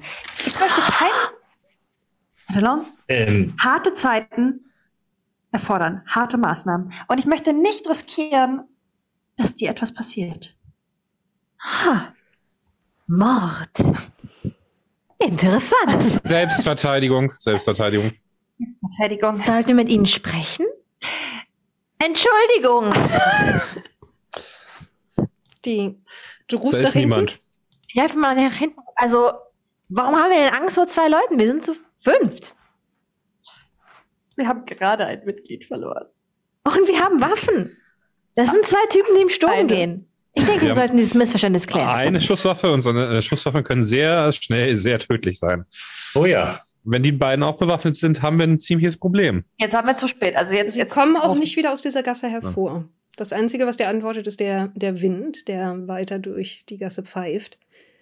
Und wenn er teilweise an den Rohren von Kaminen und dergleichen entlang streicht, auch wirklich pfeift, also ein Geräusch erzeugt, als würde da irgendwo jemand heulen oder weinen.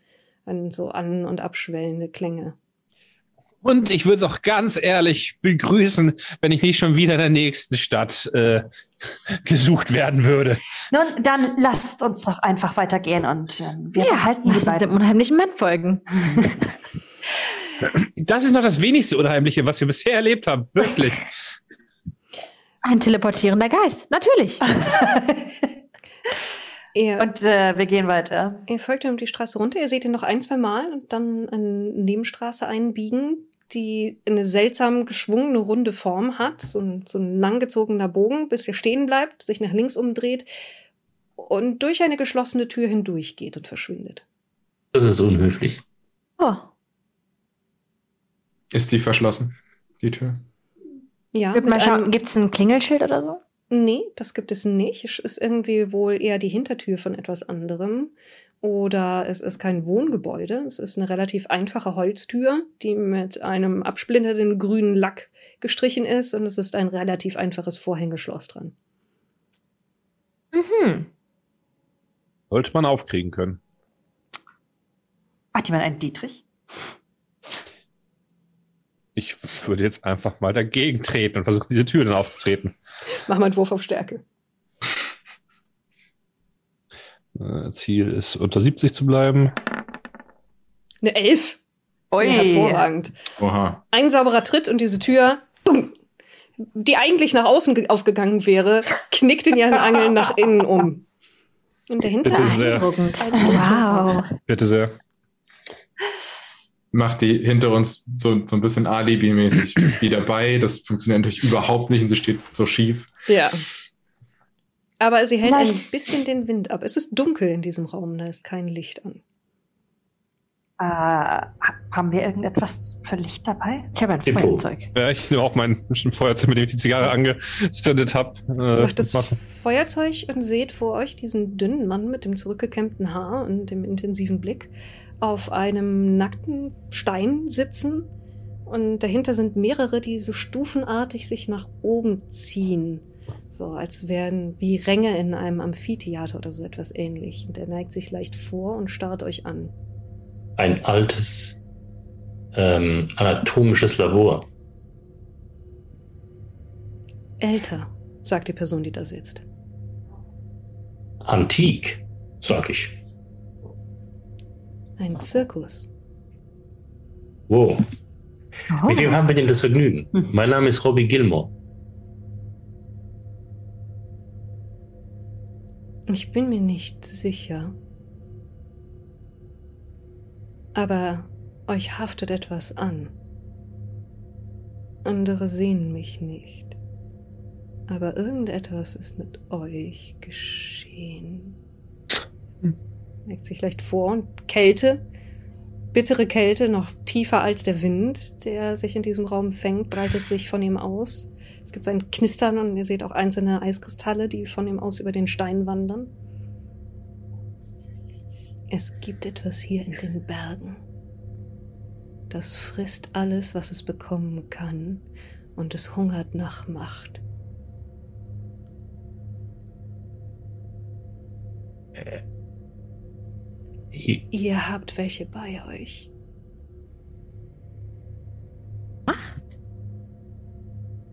Sie hat euch berührt oder ihr habt sie berührt. Oh, Bisschen von beidem, würde ich denke, sagen. Er meint die Statuenteile.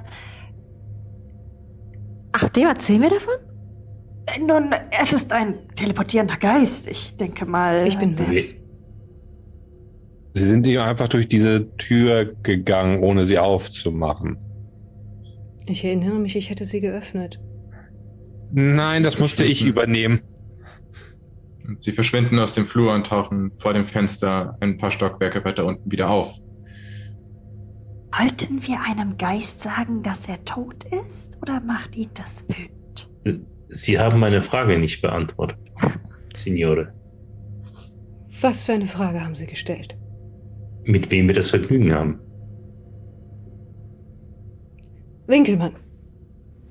Er macht eine, Oh. eine sehr korrekte Hm, preußische kleine Verneigung. Dann gehört das Ihnen. Ja. Du aus der Tasche nehmen. Ich glaube, ich würfel tatsächlich auch mal langsam wieder auf geistige Stabilität. ja, ich vergesse das Ja, immer zu sagen, dass ihr gerne mal auf geistige Stabilität würfeln könnt. Das wird langsam zu viel. Ich mache das, auch mal kann- eben Oh Gott. für. Glück gehabt. Nein, das ist, das ist langsam wieder zu viel für mich. Das ist offiziell eine 16, was ich da gewürfelt habe für Anni. Das heißt, dein Charakter hat nur so ein, so ein leichtes Kribbeln, das sich, sich deinen Nacken runterzieht. Aber ansonsten ist alles gut. Die ist doch eh wahnsinnig.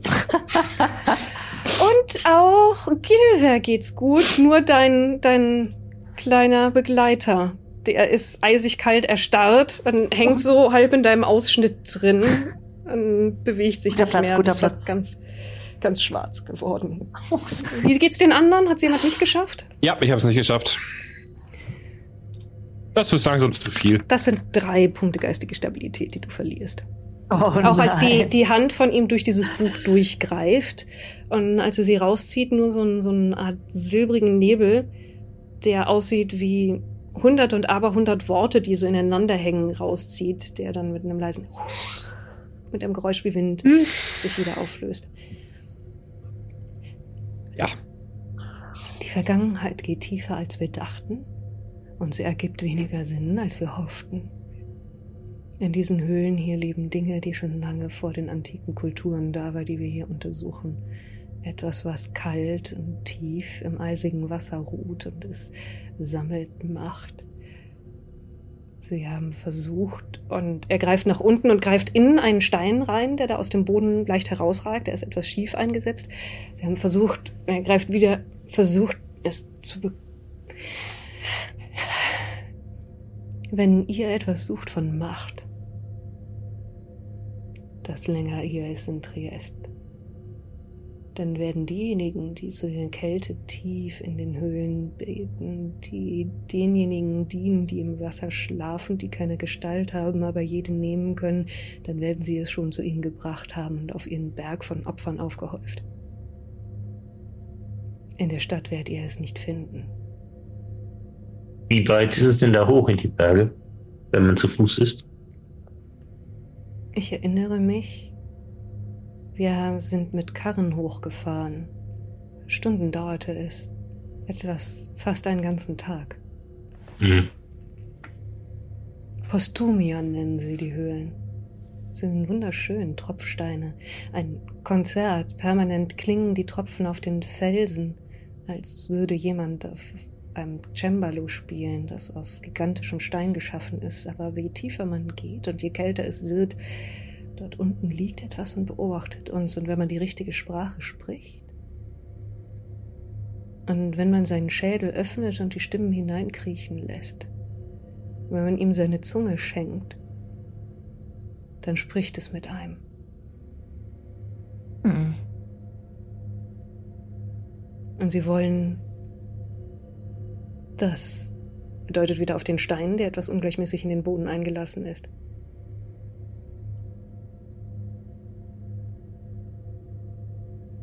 Das? Ja, Es bringt das, was unter diesem Stein verborgen ist. Dann werden sie vielleicht eure Herzen in der Brust lassen und vielleicht euer Gehirn im Schädel. Und euch nicht ihre Sprache lehren und euch nicht beibringen, wie ihr taucht in die Dunkelheit und in die Kälte.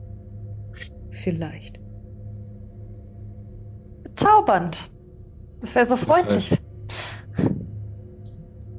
Ich weiß nicht, wer euch mein Buch gegeben hat. Es ist einfach so erschienen, tatsächlich. Jemand muss es euch gegeben haben. Ich denke auch, dass Bücher nicht einfach so erscheinen. Ich denke nicht, dass Menschen einfach so erscheinen. Geister. Es ist ein bemerkenswert schöner Tag. Das hier ist der Zirkus gewesen. Äh, Eine antike Anlage. Die Stadt ist drüber hinweggewuchert. Äh, Ich. Entschuldigung, kennen wir uns? Bisher nicht. Ah, Winkelmann. Er macht wieder die kleine Verneigung. Ich leite hier einige Sie- archäologische Untersuchungen. Großartig. Wir sind die Verstärkung, die Sie angefordert haben. Hallo. Ah, äh, wunderbar. Oh, er neigt sich vor und versucht dir die, die, einen, einen Handkuss zu geben, aber seine Finger gleiten durch deine Hand hindurch und hinterlassen so ein klammes, kaltes Gefühl, als hättest du einen eisigen Schleim gepackt. Hm. Ich lächle trotzdem.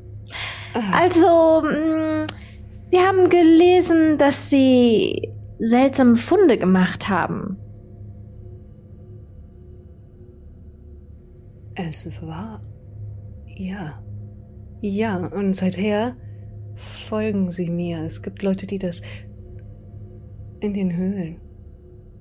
Bei Postumia, es lebt etwas dort in dem dunklen Wasser, in der Kälte. Hm. Und Ich würde mal so einen Stift und so ein Papier aus meinem Mantel ziehen und äh, diese Statue skizzieren, die Teile, die wir bisher gefunden haben. Und ihm das zeigen.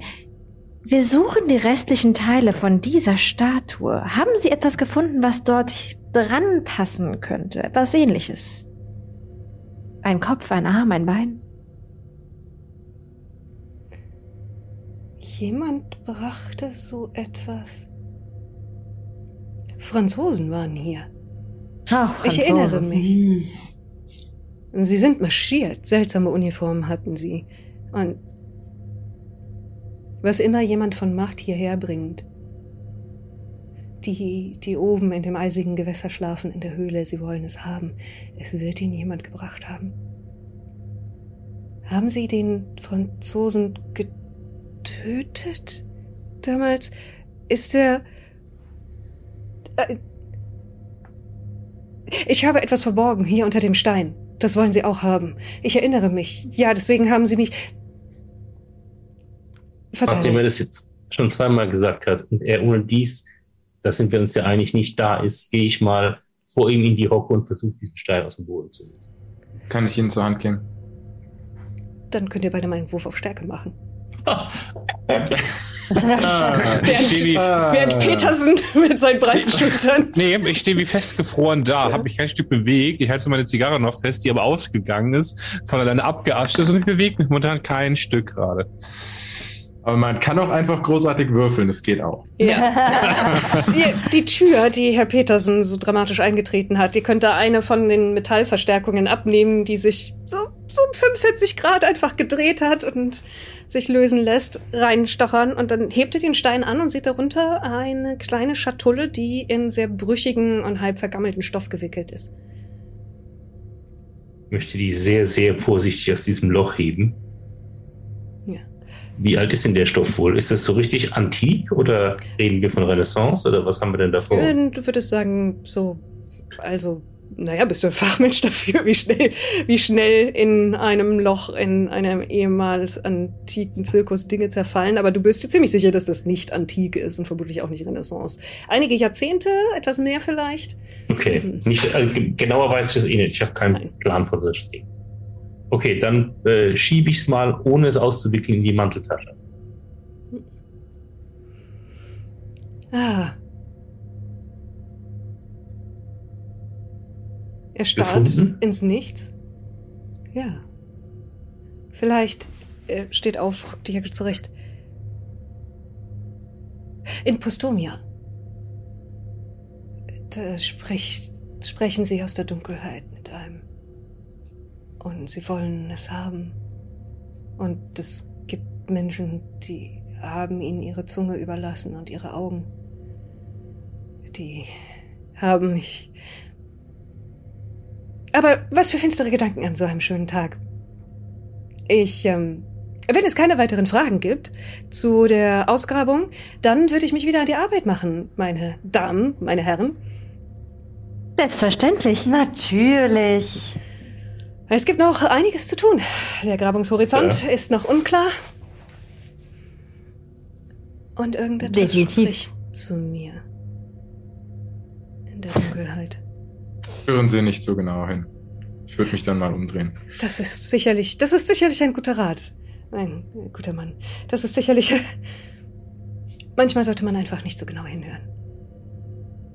Zum Beispiel in den Höhlen. Okay. Und dann dreht er sich um und geht in den Stein hinein. Wie man das halt so macht. Ja. Wenn man ein Geist ist. Ha haben wir es geschafft, diesen Stein rauszuheben? Ja, das, das ist jetzt ausgewickelt und ah, du, es ist noch eingewickelt Das und du hast ist, es jetzt in da, deiner drin ist, Tasche. da ne? drin war das hier. Ich halte es unserer neuen Begleiterin mal in die Nase. Das ist ein Kästchen, so A5 groß, das in zerschlissenes Tuch eingeschlagen ist. Also Kästchen vermute ich nur, weil noch habe ich es nicht gesehen. Dann Möchten Sie, dass ich es mal packen wir das mal aus, auf jeden Fall. Dann halte ich dir es so hin, dass du es auswickeln kannst, lass es aber auf meinen Händen stehen. Ich wickel das aus. Das Kästchen darunter ist aus Metall, so wie eine Geldkassette, aber ohne Schloss, sodass du es einfach aufmachen kannst. Und Ja. drin liegt nur ein einziger Gegenstand, den du auch sofort wiedererkennst. Ein Medaillon, ungefähr ja, so groß, mit Den diesem eingeprägten Symbol einer tanzenden Person. Hm. Das kommt uns doch bekannt vor. Ist es noch an der Kette oder an einem Lederriemen oder ist es einfach nur das Medaillon? Nein, es hat einen, oben einen, einen kleinen metallischen Bogen, wo man vermutlich eine Kette oder irgendetwas anderes durchziehen könnte. Also es ist dazu gedacht, dass man es irgendwie trägt als Schmuck, aber keine Anbringung mehr oder so etwas mehr. Muss man das vielleicht tragen, damit es seine Wirkung entfaltet? Nimmst du es in die. Hand? Ja. Es ist eiskalt. Eieiei, Und die Kälte zieht von deinen, deinen Fingern hoch in den Ellenbogen, ist so, ein, so, ein, so eine Taubheit, die deine Nerven entlang zieht. Hm. Und dann ist dir überhaupt nicht mehr kalt. Hm. Gar nicht mehr. Auch die Kälte, die von draußen kommt. Gar nichts mehr. Der Wind macht dir nichts aus. Der ist tatsächlich eigentlich ganz angenehm. Super. Ich würde mal versuchen, das so an einer meiner Ketten zu befestigen. Ja, ist tatsächlich kein Problem. Du kannst deine Kette durchfädeln und dir das umhängen. Es fühlt sich auch angenehm warm auf deiner Haut an. Allen anderen ist sehr kalt in diesem Raum. Kälter als zuvor, oder? Kälter als zuvor, ja. Unfassbar. Ich fühle keine Kälte mehr, seit ich dieses Amulett trage. Nun, das ist zwar schön, aber uns ist jetzt noch, also mir ist noch kälter geworden. Als Mir auch. Ja, auch. Vielleicht sollten wir ins Hotel zurück. Ich glaube nicht, dass wir hier bleiben sollten. Fühle ich mich kalt an? Ich äh, fasse Madeleine an Eisig. und und ich zucke zurück mit so weit aufgerissenen Augen. Du bist eiskalt. Faszinierend. Sie sollten das abnehmen, Madame. Ich muss so diese Statue berühren. Ja, vielleicht. Aber bis dahin sollten Sie das abnehmen. Ah, Ich würde die Kette abnehmen und es wieder in dieses Medaillon-Kästchen reintun. Möchten Sie es behalten? Ich will es ihm nicht wegnehmen. Hm, ich kann es nehmen, ja, kein Problem. Ich will dann stattdessen Winkelmanns Notizbuch wieder einstecken. Ja, zurück ins Hotel halte ich für eine ausgezeichnete Idee. Ich könnte einen dreifachen Bourbon gebrauchen. Ihr habt alle ein Alkoholproblem. Ja, für vor allem, wenn wir keinen Alkohol haben. Ich habe jetzt die Kette abgelegt. Ist mir jetzt wieder kalt oder geht's mir immer noch? Nein, die Gucci? geht's immer noch gut. Abgesehen davon, dass du das irgendwie, ist es so ein, so ein bisschen, mh, wie wenn man, wenn man so einen beruhigenden Gegenstand in der Hand hat und dann muss man ihn weglegen.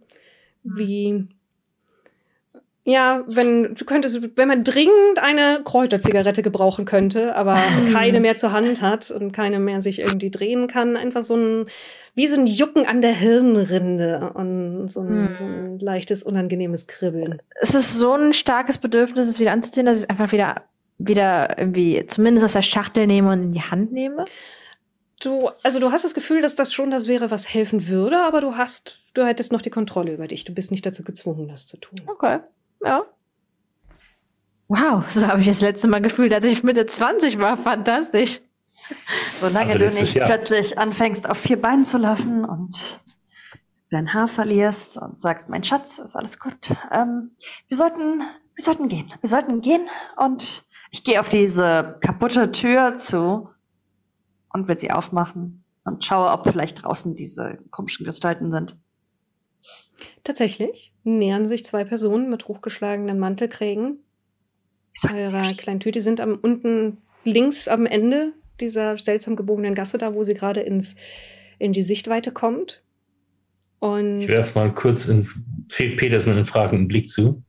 Hab mich seitdem äh, das mit dem Buchstab passiert ist, kein Stück bewegt und tu es jetzt auch gerade nicht. Ich gucke einfach nur leer, so quasi hin, was. Äh, Ja. Zigarre ist erloschen, hm. die Asche ist runtergefallen irgendwann.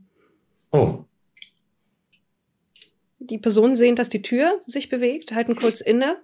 Dann deutet eine von den beiden und sie kommen schneller auf euch zu, greifen unter ihre gut. Mäntel. Herr Petersen? Ich stup's Sie mal an. Ah. Er bewegt Haben- sich gar nicht. Mr. Petersen, Wir, haben wir noch den Alkohol dabei? Alkohol- ragt er aus seiner Manteltasche, wie sich das gehört. Ich Würde ich also ich meine, das ist ja guter Gin. Ist, ist ja Mhm. guter Gin, der riecht wahrscheinlich. Also Ja. kann man ja versuchen, erstmal aufzuschrauben, einfach und ihm unter die Nase zu halten und so ein bisschen. Ja, das funktioniert dann auch. Ich, ich wach dann quasi so auf, als ob ich irgendwie am, im Schlafen gesagt was, was, was, was ist hier gerade passiert? Nehmen Sie einen Schluck. Die Gestalten, die die Straße runterkommen, rufen sich etwas auf Italienisch zu. Ja, Wer kann jemand noch Italienisch? Ähm, Da haben wir mit Madame Obscure die letzte Person, die das spricht, verloren. Ich glaube schon, ja. Mhm. Dann- ich kann es auch. mit zehn quasi Ah, nicht. nicht. Also dann, dann verstehst du. Ich glaube, sie haben es. Oh no. äh, äh, wir haben was? Was? Wie? Was? Also ich hab's ja nicht, ich hab's ja gar nicht Sie gehört. glauben, wir hätten irgendwas. Was? Was sollten wir haben? Entweder das Buch oder Einer das von, den, Amulett. einer von Das den beiden hat eine Sturmlaterne in der Hand, die wild hin und her schwankt und abenteuerliche Schatten rings um sie tanzen lässt. Und die andere Person zieht etwas, das metallisch glimmt in dem Licht von dieser Lampe und was ziemlich Gibt's- eindeutig eine Schusswaffe ist. Einen anderen Weg hier raus? Also Es haben wir gibt- einen anderen Weg hier raus gesehen? Es gibt tatsächlich noch eine andere, sehr schmale Holztür, die in einen Nebenraum führt. Ist besser, als ihnen in die Arme zu laufen. Ja, Wir sollten- die wollen ihr Amulett. Wir sollten jetzt es schnell sind nur sein. zwei. Wie viele Patronen haben Sie, Herr, werter Herr Julius? Ähm, das ist wahrscheinlich so ein achtschüssiger oder so. Die draußen haben auf jeden Fall genug, dass sie jetzt schon einen ersten Schuss auf die Tür abgeben. Wir Die- sollten gehen. Es gibt den, Ihr hattet recht, wir werden getötet.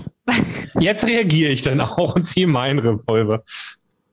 Ja, die Schuss ist ein, nur so einen halben Meter neben dem Eingang in die Steinfassade eingeschlagen. Da könnt ihr Funken aufsprühen sehen und das Leute von einem Querschläger, der irgendwo die Straße hinunter davon taumelt. Und ich sie rennen weiter und ihr seht, wie der nachlädt. Ihr seht, wie kleine sich so an die. Wand drückt Ein Stärkewurf, Und- die Tür ist verriegelt von der anderen Seite. Ja, Oh, Gulliver drückt ich sich in die noch. Gibt es da irgendwas, wo ich in Deckung gehen kann und rausschießen kann? Ja, in den Türrahmen. Genau. Ihr versucht da die Tür aufzumachen und dann lehne ich mich in den Türrahmen und schieße zurück. Ja, 35 von 35. sauber. Ja, ne? nicht, nicht mehr als unbedingt nötig ist. Du Mhm. musst dich mehrmals. Es ist nicht so elegant wie bei Herrn Petersen, der das Ding einfach mit einem Tritt aus den Angeln gehoben hat. Du musst dich mehrfach mit der Schulter dagegen werfen, aber dann gibt der Morscheriegel auf der anderen Seite nach und du stolperst in Spinnenweben und Staub hinein und in einen dunklen Raum, in dem du jetzt fast nicht siehst. Die beiden Zippos, die euch Licht geliefert haben, sind ja noch hinter dir. Und dein Schienbein sagt dir nur, dass da eine Kiste ziemlich nah hinter der Tür steht. Ah, folgen Sie mir. Unbedingt. Ich Ja, würde als hinterher, hinterher, gehen. hinterher. Oh Gott, oh Gott, oh Gott. Ich würde als letzter gehen und vorher noch einen Schuss äh, abgeben wollen. Ich Ja, ja, dann- als Vorletzte. Dann kannst du mir mal, du müsstest einen schweren Erfolg schaffen, um bei Okay. dem Chaos und auf rennende Gestalten zu treffen. Aber das kannst du gerne tun. Äh, Hauptsache es äh, verlangsamt sie, dass ich vielleicht nicht weiterrenne. Ihr habt inzwischen drei Rerolls und ich zwei. Also ich hätte einen einfachen Erfolg nur geschafft. Der reicht nicht. Also du Ja. zielst zwar sauber und drückst ab und du siehst auch den mit der Lampe zusammenzucken und laut fluchen. Er hat den wohl vielleicht sogar gehört, wie der Schuss an ihm vorbeigezogen ist und nicht nur den Knall. Aber der andere packt seine Waffe noch mit der zweiten Hand fester und bleibt kurz stehen, um zielen zu können und auf dich zu feuern. Dann warte ich den Schuss noch ab. Deine halbe Deckung bringt, hat dir sehr viel Mhm. Glück gebracht. Neben dir, es gibt einen Knall und dir fliegen mehrere kleine Steinsplitter, die sich aus dem Rahmen lösen. Ins Gesicht, einer zieht so eine blutige Spur über deine Nase und deine Ah. Wange. In letzter Zeit viel, fliegt viel zu viel Blei durch die Luft. Das muss aufhören. Und dann springe ich so bi- rüber Richtung äh, der neuen Tür, die da aufgemacht wurde und hoffe, dass es da weitergeht. Wer sind diese Leute? Warum sind die hinter uns her? Oh Gott. Ich sagte doch, es ist alles sehr gefährlich und, und, und es wollen auch andere Leute äh, diese Statuen. Warum? Diese Sachen sind alle schrecklich. Ich dachte, es ist alles so faszinierend. Und furchtbar. Das hat Und man ich- häufig. Ich drücke sie weiter vor mir Schießt sie in den anderen Raum. Durch diesen Gang. Ich hätte wirklich Thomas mitnehmen sollen, verdammt. Ich möchte, glaube ich, warten, bis alle an mir vorbei sind und dann Thomas, die also Kiste mein von ihnen heißt gegen Thomas. die Tür schieben. Ja. Es ist, ein, es ist ein Raum voller Kisten tatsächlich. Oh, cool. Dann kann man ihm vorbeigehen, welche so runterschmeißen Ja. und in den Weg werfen. Es ist ein alter Lagerraum mit Kisten, wo teilweise Laken drüber gebettet sind. Es ist alles sehr staubig und ihr lauft durch massenweise Spinnweben. Offensichtlich hat ihr länger Ah. niemand nachgeschaut. Es kitzelt und krabbelt überall und juckt in der Nase, sobald ihr euch da rein bewegt. Und dieser Raum hat oben eine ziemlich kleine Tür, die wohl einfach zum Beliefern oder sowas gedacht ist, wo man nur auf allen Vieren rauskäme und eine, die vorne wieder zu der Straße führt. Ihr hört, wie hinter euch Leute in den Raum reinstürmen, aus dem ihr kommt, und dann jemanden gegen die Tür prallen, die ihr blockiert habt. Und die Tür wird tatsächlich Scheiße. ein, mit einer neun ein gutes Stück Oh. aufgeschoben. Die Kiste dahinter war nicht so schwer, wie ihr gehofft hattet. Und es gibt einen Spalt, durch den das Licht leuchtet. Und ich schieße durch die Tür durch auf ihn. dann machen wir wieder einen Wurf. Eine 22. Das ist, äh, ich muss eine 45 unterwürfeln. Dann kannst du tatsächlich, du, du hörst einen Schrei auf der anderen Seite und kannst einen Schadenswurf ablegen. Mhm. Äh, ein W10 Ah, die 10, nicht schlecht. plus zwei sind elf. Es gibt Ups. einen, einen Schuss, du hörst einen Schrei und dann einen schweren Aufprall und ein, ein Ächzen. Eine Hand fällt mit der Lampe in euren Raum und Verschwindet, lasst uns in Ruhe. Äh, zerspringt die Lampe. Haha, Feuer. Ja. Hm. Eine kleine Öllache bildet sich, die dann mit einem Pff Feuer fängt. Ist es jetzt hell? Können wir erkennen, wer da steht? Jetzt ist es hell. Ihr seht, dass da jemand, jemand mit einem dichten Schnauzbart, ein Mann, leicht ergrauendem Haar mit einem Seitenscheitel am Boden liegt, in einem schwarzen Anzug, der leicht ja verstaubt an dem einen Ärmel ist und euch bemerkenswert bekannt vorkommt. Du hast diesen Mann schon irgendwann mal. Der war bei den Leuten vom Bestattungsdienst dabei. Ah, Hm. Dann hat er wahrscheinlich das Buch in deine Tasche getan. Aber es ist immer noch einer übrig auf der anderen Seite. Mhm. Der hat Mhm. aber hastig ein paar Schritte in Sicherheit gemacht. Ihr könnt ihn jetzt durch den Spalt nicht mehr sehen. und seht dann, wie der Mann, der tot am Boden liegt, ziemlich offensichtlich tot, der regt sich kein bisschen mehr und unter ihm breitet sich eine, eine Blutlache aus, anstößt, sodass so eine Hm. leise Welle von Bewegung durch ihn läuft. Wie sieht das mit dem Feuer aus? Ist das gefährlich? Das hat jetzt übergegriffen auf die eine Kiste. Noch ist es Oh, nicht so gefährlich, Raus aber es berührt Ja, ein raus Stück hier. trockenen Stoff. Knisternd lösen sich auch die Würde- Spinnenweben rings um euch auf. Ich würde den Ausgang nehmen, der Äh. zur Straße führt. Der zur Straße führt? Ja. Der ist mit einem Riegel von innen versehen, den kannst du einfach aufmachen, da musst du nichts aufstößen. Und während hinter dir es ein gibt und eins von diesen Laken einfach in Sekundenschnelle sich in Asche verwandelt, als das Feuer sich durchfrisst, stehst du draußen im Eiswind. Und tust was? Ähm, auffordern, zurückblicken. Hinterher. ja. Gesten machen. Ich warte aber auch wieder ähm, mit meiner Pistole in der Hand, falls da noch versucht doch noch durchzukommen, obwohl es brennt. Warte, dass alle raus sind und folge dann als letzter. Oh Gott, Ach, oh Gott, oh Gott, tapferer oh Mann. Gott, wir haben gerade einen toten Mann gesehen. Faszinierend!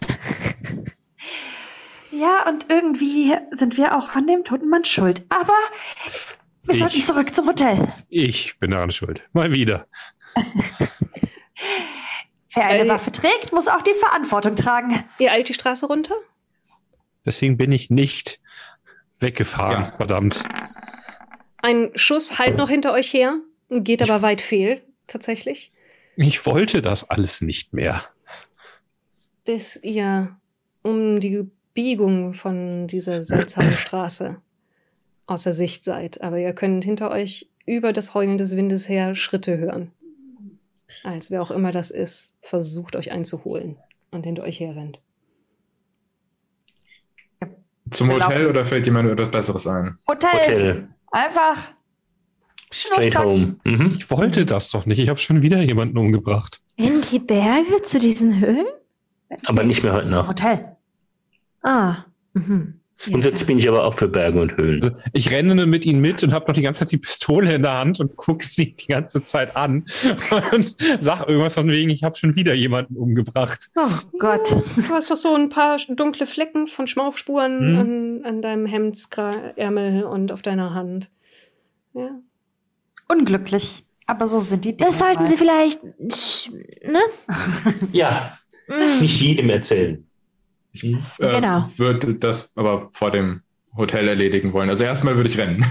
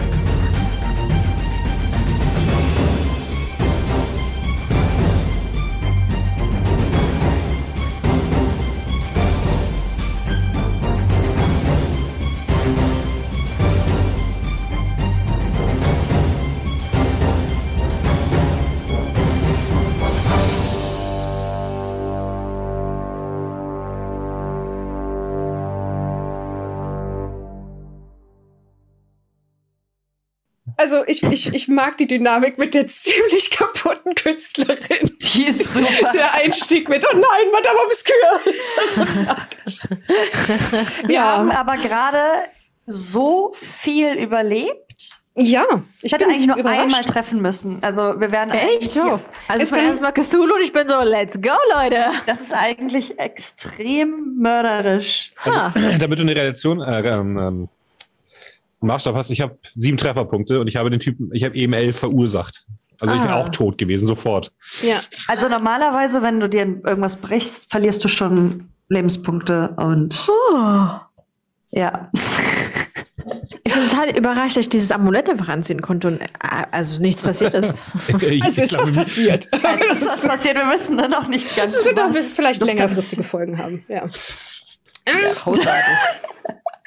Also- Deswegen mag ich Cthulhu so gerne, weil es hat alles Konsequenzen und du musst scheiß viel Glück haben, um nicht in einer Session umzukommen. Also, ich bin sehr stolz drauf, dass ich jetzt bisher eine sehr lange Karriere von Cthulhu-Charakteren habe ähm, bei den Orkenspaltern, die alle überlebt haben, weil sie alle scheiße feige waren. Ich bin letztes Mal einfach an einer, an einer Fahne ein, äh, äh, runtergesprungen. Ich hätte mir alles, also ich könnte daran, ich hätte wäre daran gestorben. Aber, Aber es ist gut gegangen. Das Es ist gut gegangen. Gut gewürfelt. Also, ich hätte jetzt bei dir gesagt, du hast gut gewürfelt, aber ich habe für dich gewürfelt. In dem Deswegen habe ich es auch gemacht. Hätte ich gewürfelt, hätte ich das nicht gemacht. Aber ich verstehe jetzt dieses Blatt, dieses äh, Charakterblatt nicht so ganz. Da stehen ja so Fertigkeiten und daneben sind drei Zahlen. Was bedeutet das? Genau. Das ist bei, bei Cthulhu funktioniert das folgendermaßen. Oh, ich hätte die anderen noch fertig eintragen müssen. Es gibt immer einen Wurf, den du ablegst, um es zu schaffen. Dann gibt es einen Wurf, den du ablegst, wenn du das machst, hast du einen schweren Wurf geschafft. Und das ist die Hälfte des Wertes. Und dann gibt es nochmal ein Fünftel des Wertes, das ist dann ein extremer Erfolg. Das ist zum Beispiel beim Schießen jetzt eben auf rennende Leute in der stürmischen Nacht. Reicht es nicht, normalen Erfolg zu haben, sondern man muss einen schweren Erfolg haben. Das heißt, man muss unter der Hälfte würfeln. Und also wenn du dir das Charakterblatt anschaust, ich habe vergessen, ich habe dir das eben ja schnell ausgefüllt, ähm, vergessen die anderen Sachen, da steht ja auch immer ein Prozentwert dahinter. Man startet auf allem bei einem Mindestwert. Also man hat überall mindestens eine Eins, dass man mit einem extrem, extrem, extremen Erfolg irgendwie, ich meine, wenn du kein Arzt bist und keine Ahnung hast, kannst du mit Medizin ein Prozent trotzdem aus purem Glück einen Blinddarm entfernen, ohne die Person umzubringen. Aber es ist nicht sehr wahrscheinlich. Hm. Und das sind halt alles ziemlich mundane Sachen, ne? wie Erste Hilfe oder wie Buchführung oder die heißgeliebte Bibliotheksnutzung, die bei Cthulhu echt, echt wichtig sein kann. Hm.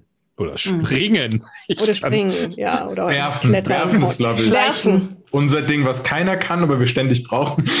Ja, besonders wenn man irgendwelche Molotow-Cocktails Stimmt, es wurden will. schon viele Molotow-Cocktails geworfen, auf Vampire und anderes Lampen. Ja. Lampen und Laternen haben wir auch schon geworfen. ohne. Mein Gott, ja. Cool. Die einen sagen feige, die Überlebenden sagen Du, klug. du hast nur elf Trefferpunkte. Das heißt, du wärst bei dem Schuss auch draufgegangen. Ja. Und dann ist man direkt tot, tot. Ja. Hm, Ähm, tot, ja. Ja, es gibt, also es, es, es gibt so die Chance, dass wenn jemand Fähiges mit Medizin in der Nähe ist, es noch schaffen könnte. Wir haben es letztes Mal in die Hand des Chats gelegt und der Chat war ein Arschloch und hat genau 50-50 abgestimmt. Darüber, und dann haben wir wirklich gewürfelt, ob Madame Obscure überlebt und sie hat es nicht getan. Also die hat auch nur einen Schuss abbekommen, weil in der Situation sie immer weiter auf jemand gestressten mit einer Waffe in der Hand losgegangen ist. Nee, jemand anders hat das. War es nicht sogar Herr Petersen? Es war Herr Petersen. Es hat ja. einen Grund, warum ich gesagt habe, ich habe schon wieder jemanden Ja, umgebracht. du bist mit der Waffe immer näher auf den zugegangen, er hat in Panik geschossen, aber nicht dich getroffen, sondern sie und sie ist dann gestorben. Aber ich gebe mir ja die Verantwortung für ihren Tod. Deswegen Nicht nur du. baue Ja. ich ja gerade ein bisschen ab. Schrecklich traurig. Nicht nur du. Es ist Furchtbar, ganz, ganz, Fügung. ganz traurig. Das Schöne an dem System ist, selbst wenn du nicht stirbst, bei sowas, was wir gerade alles erleben, irgendwann ist man verrückt. Ja. Hm. Ja, genau. Also du, äh, diese geistige Stabilität, auf die gewürfelt wurde, du kannst halt auch einfach das hier wahnsinnig werden und dann bist du halt auch geistesgestört.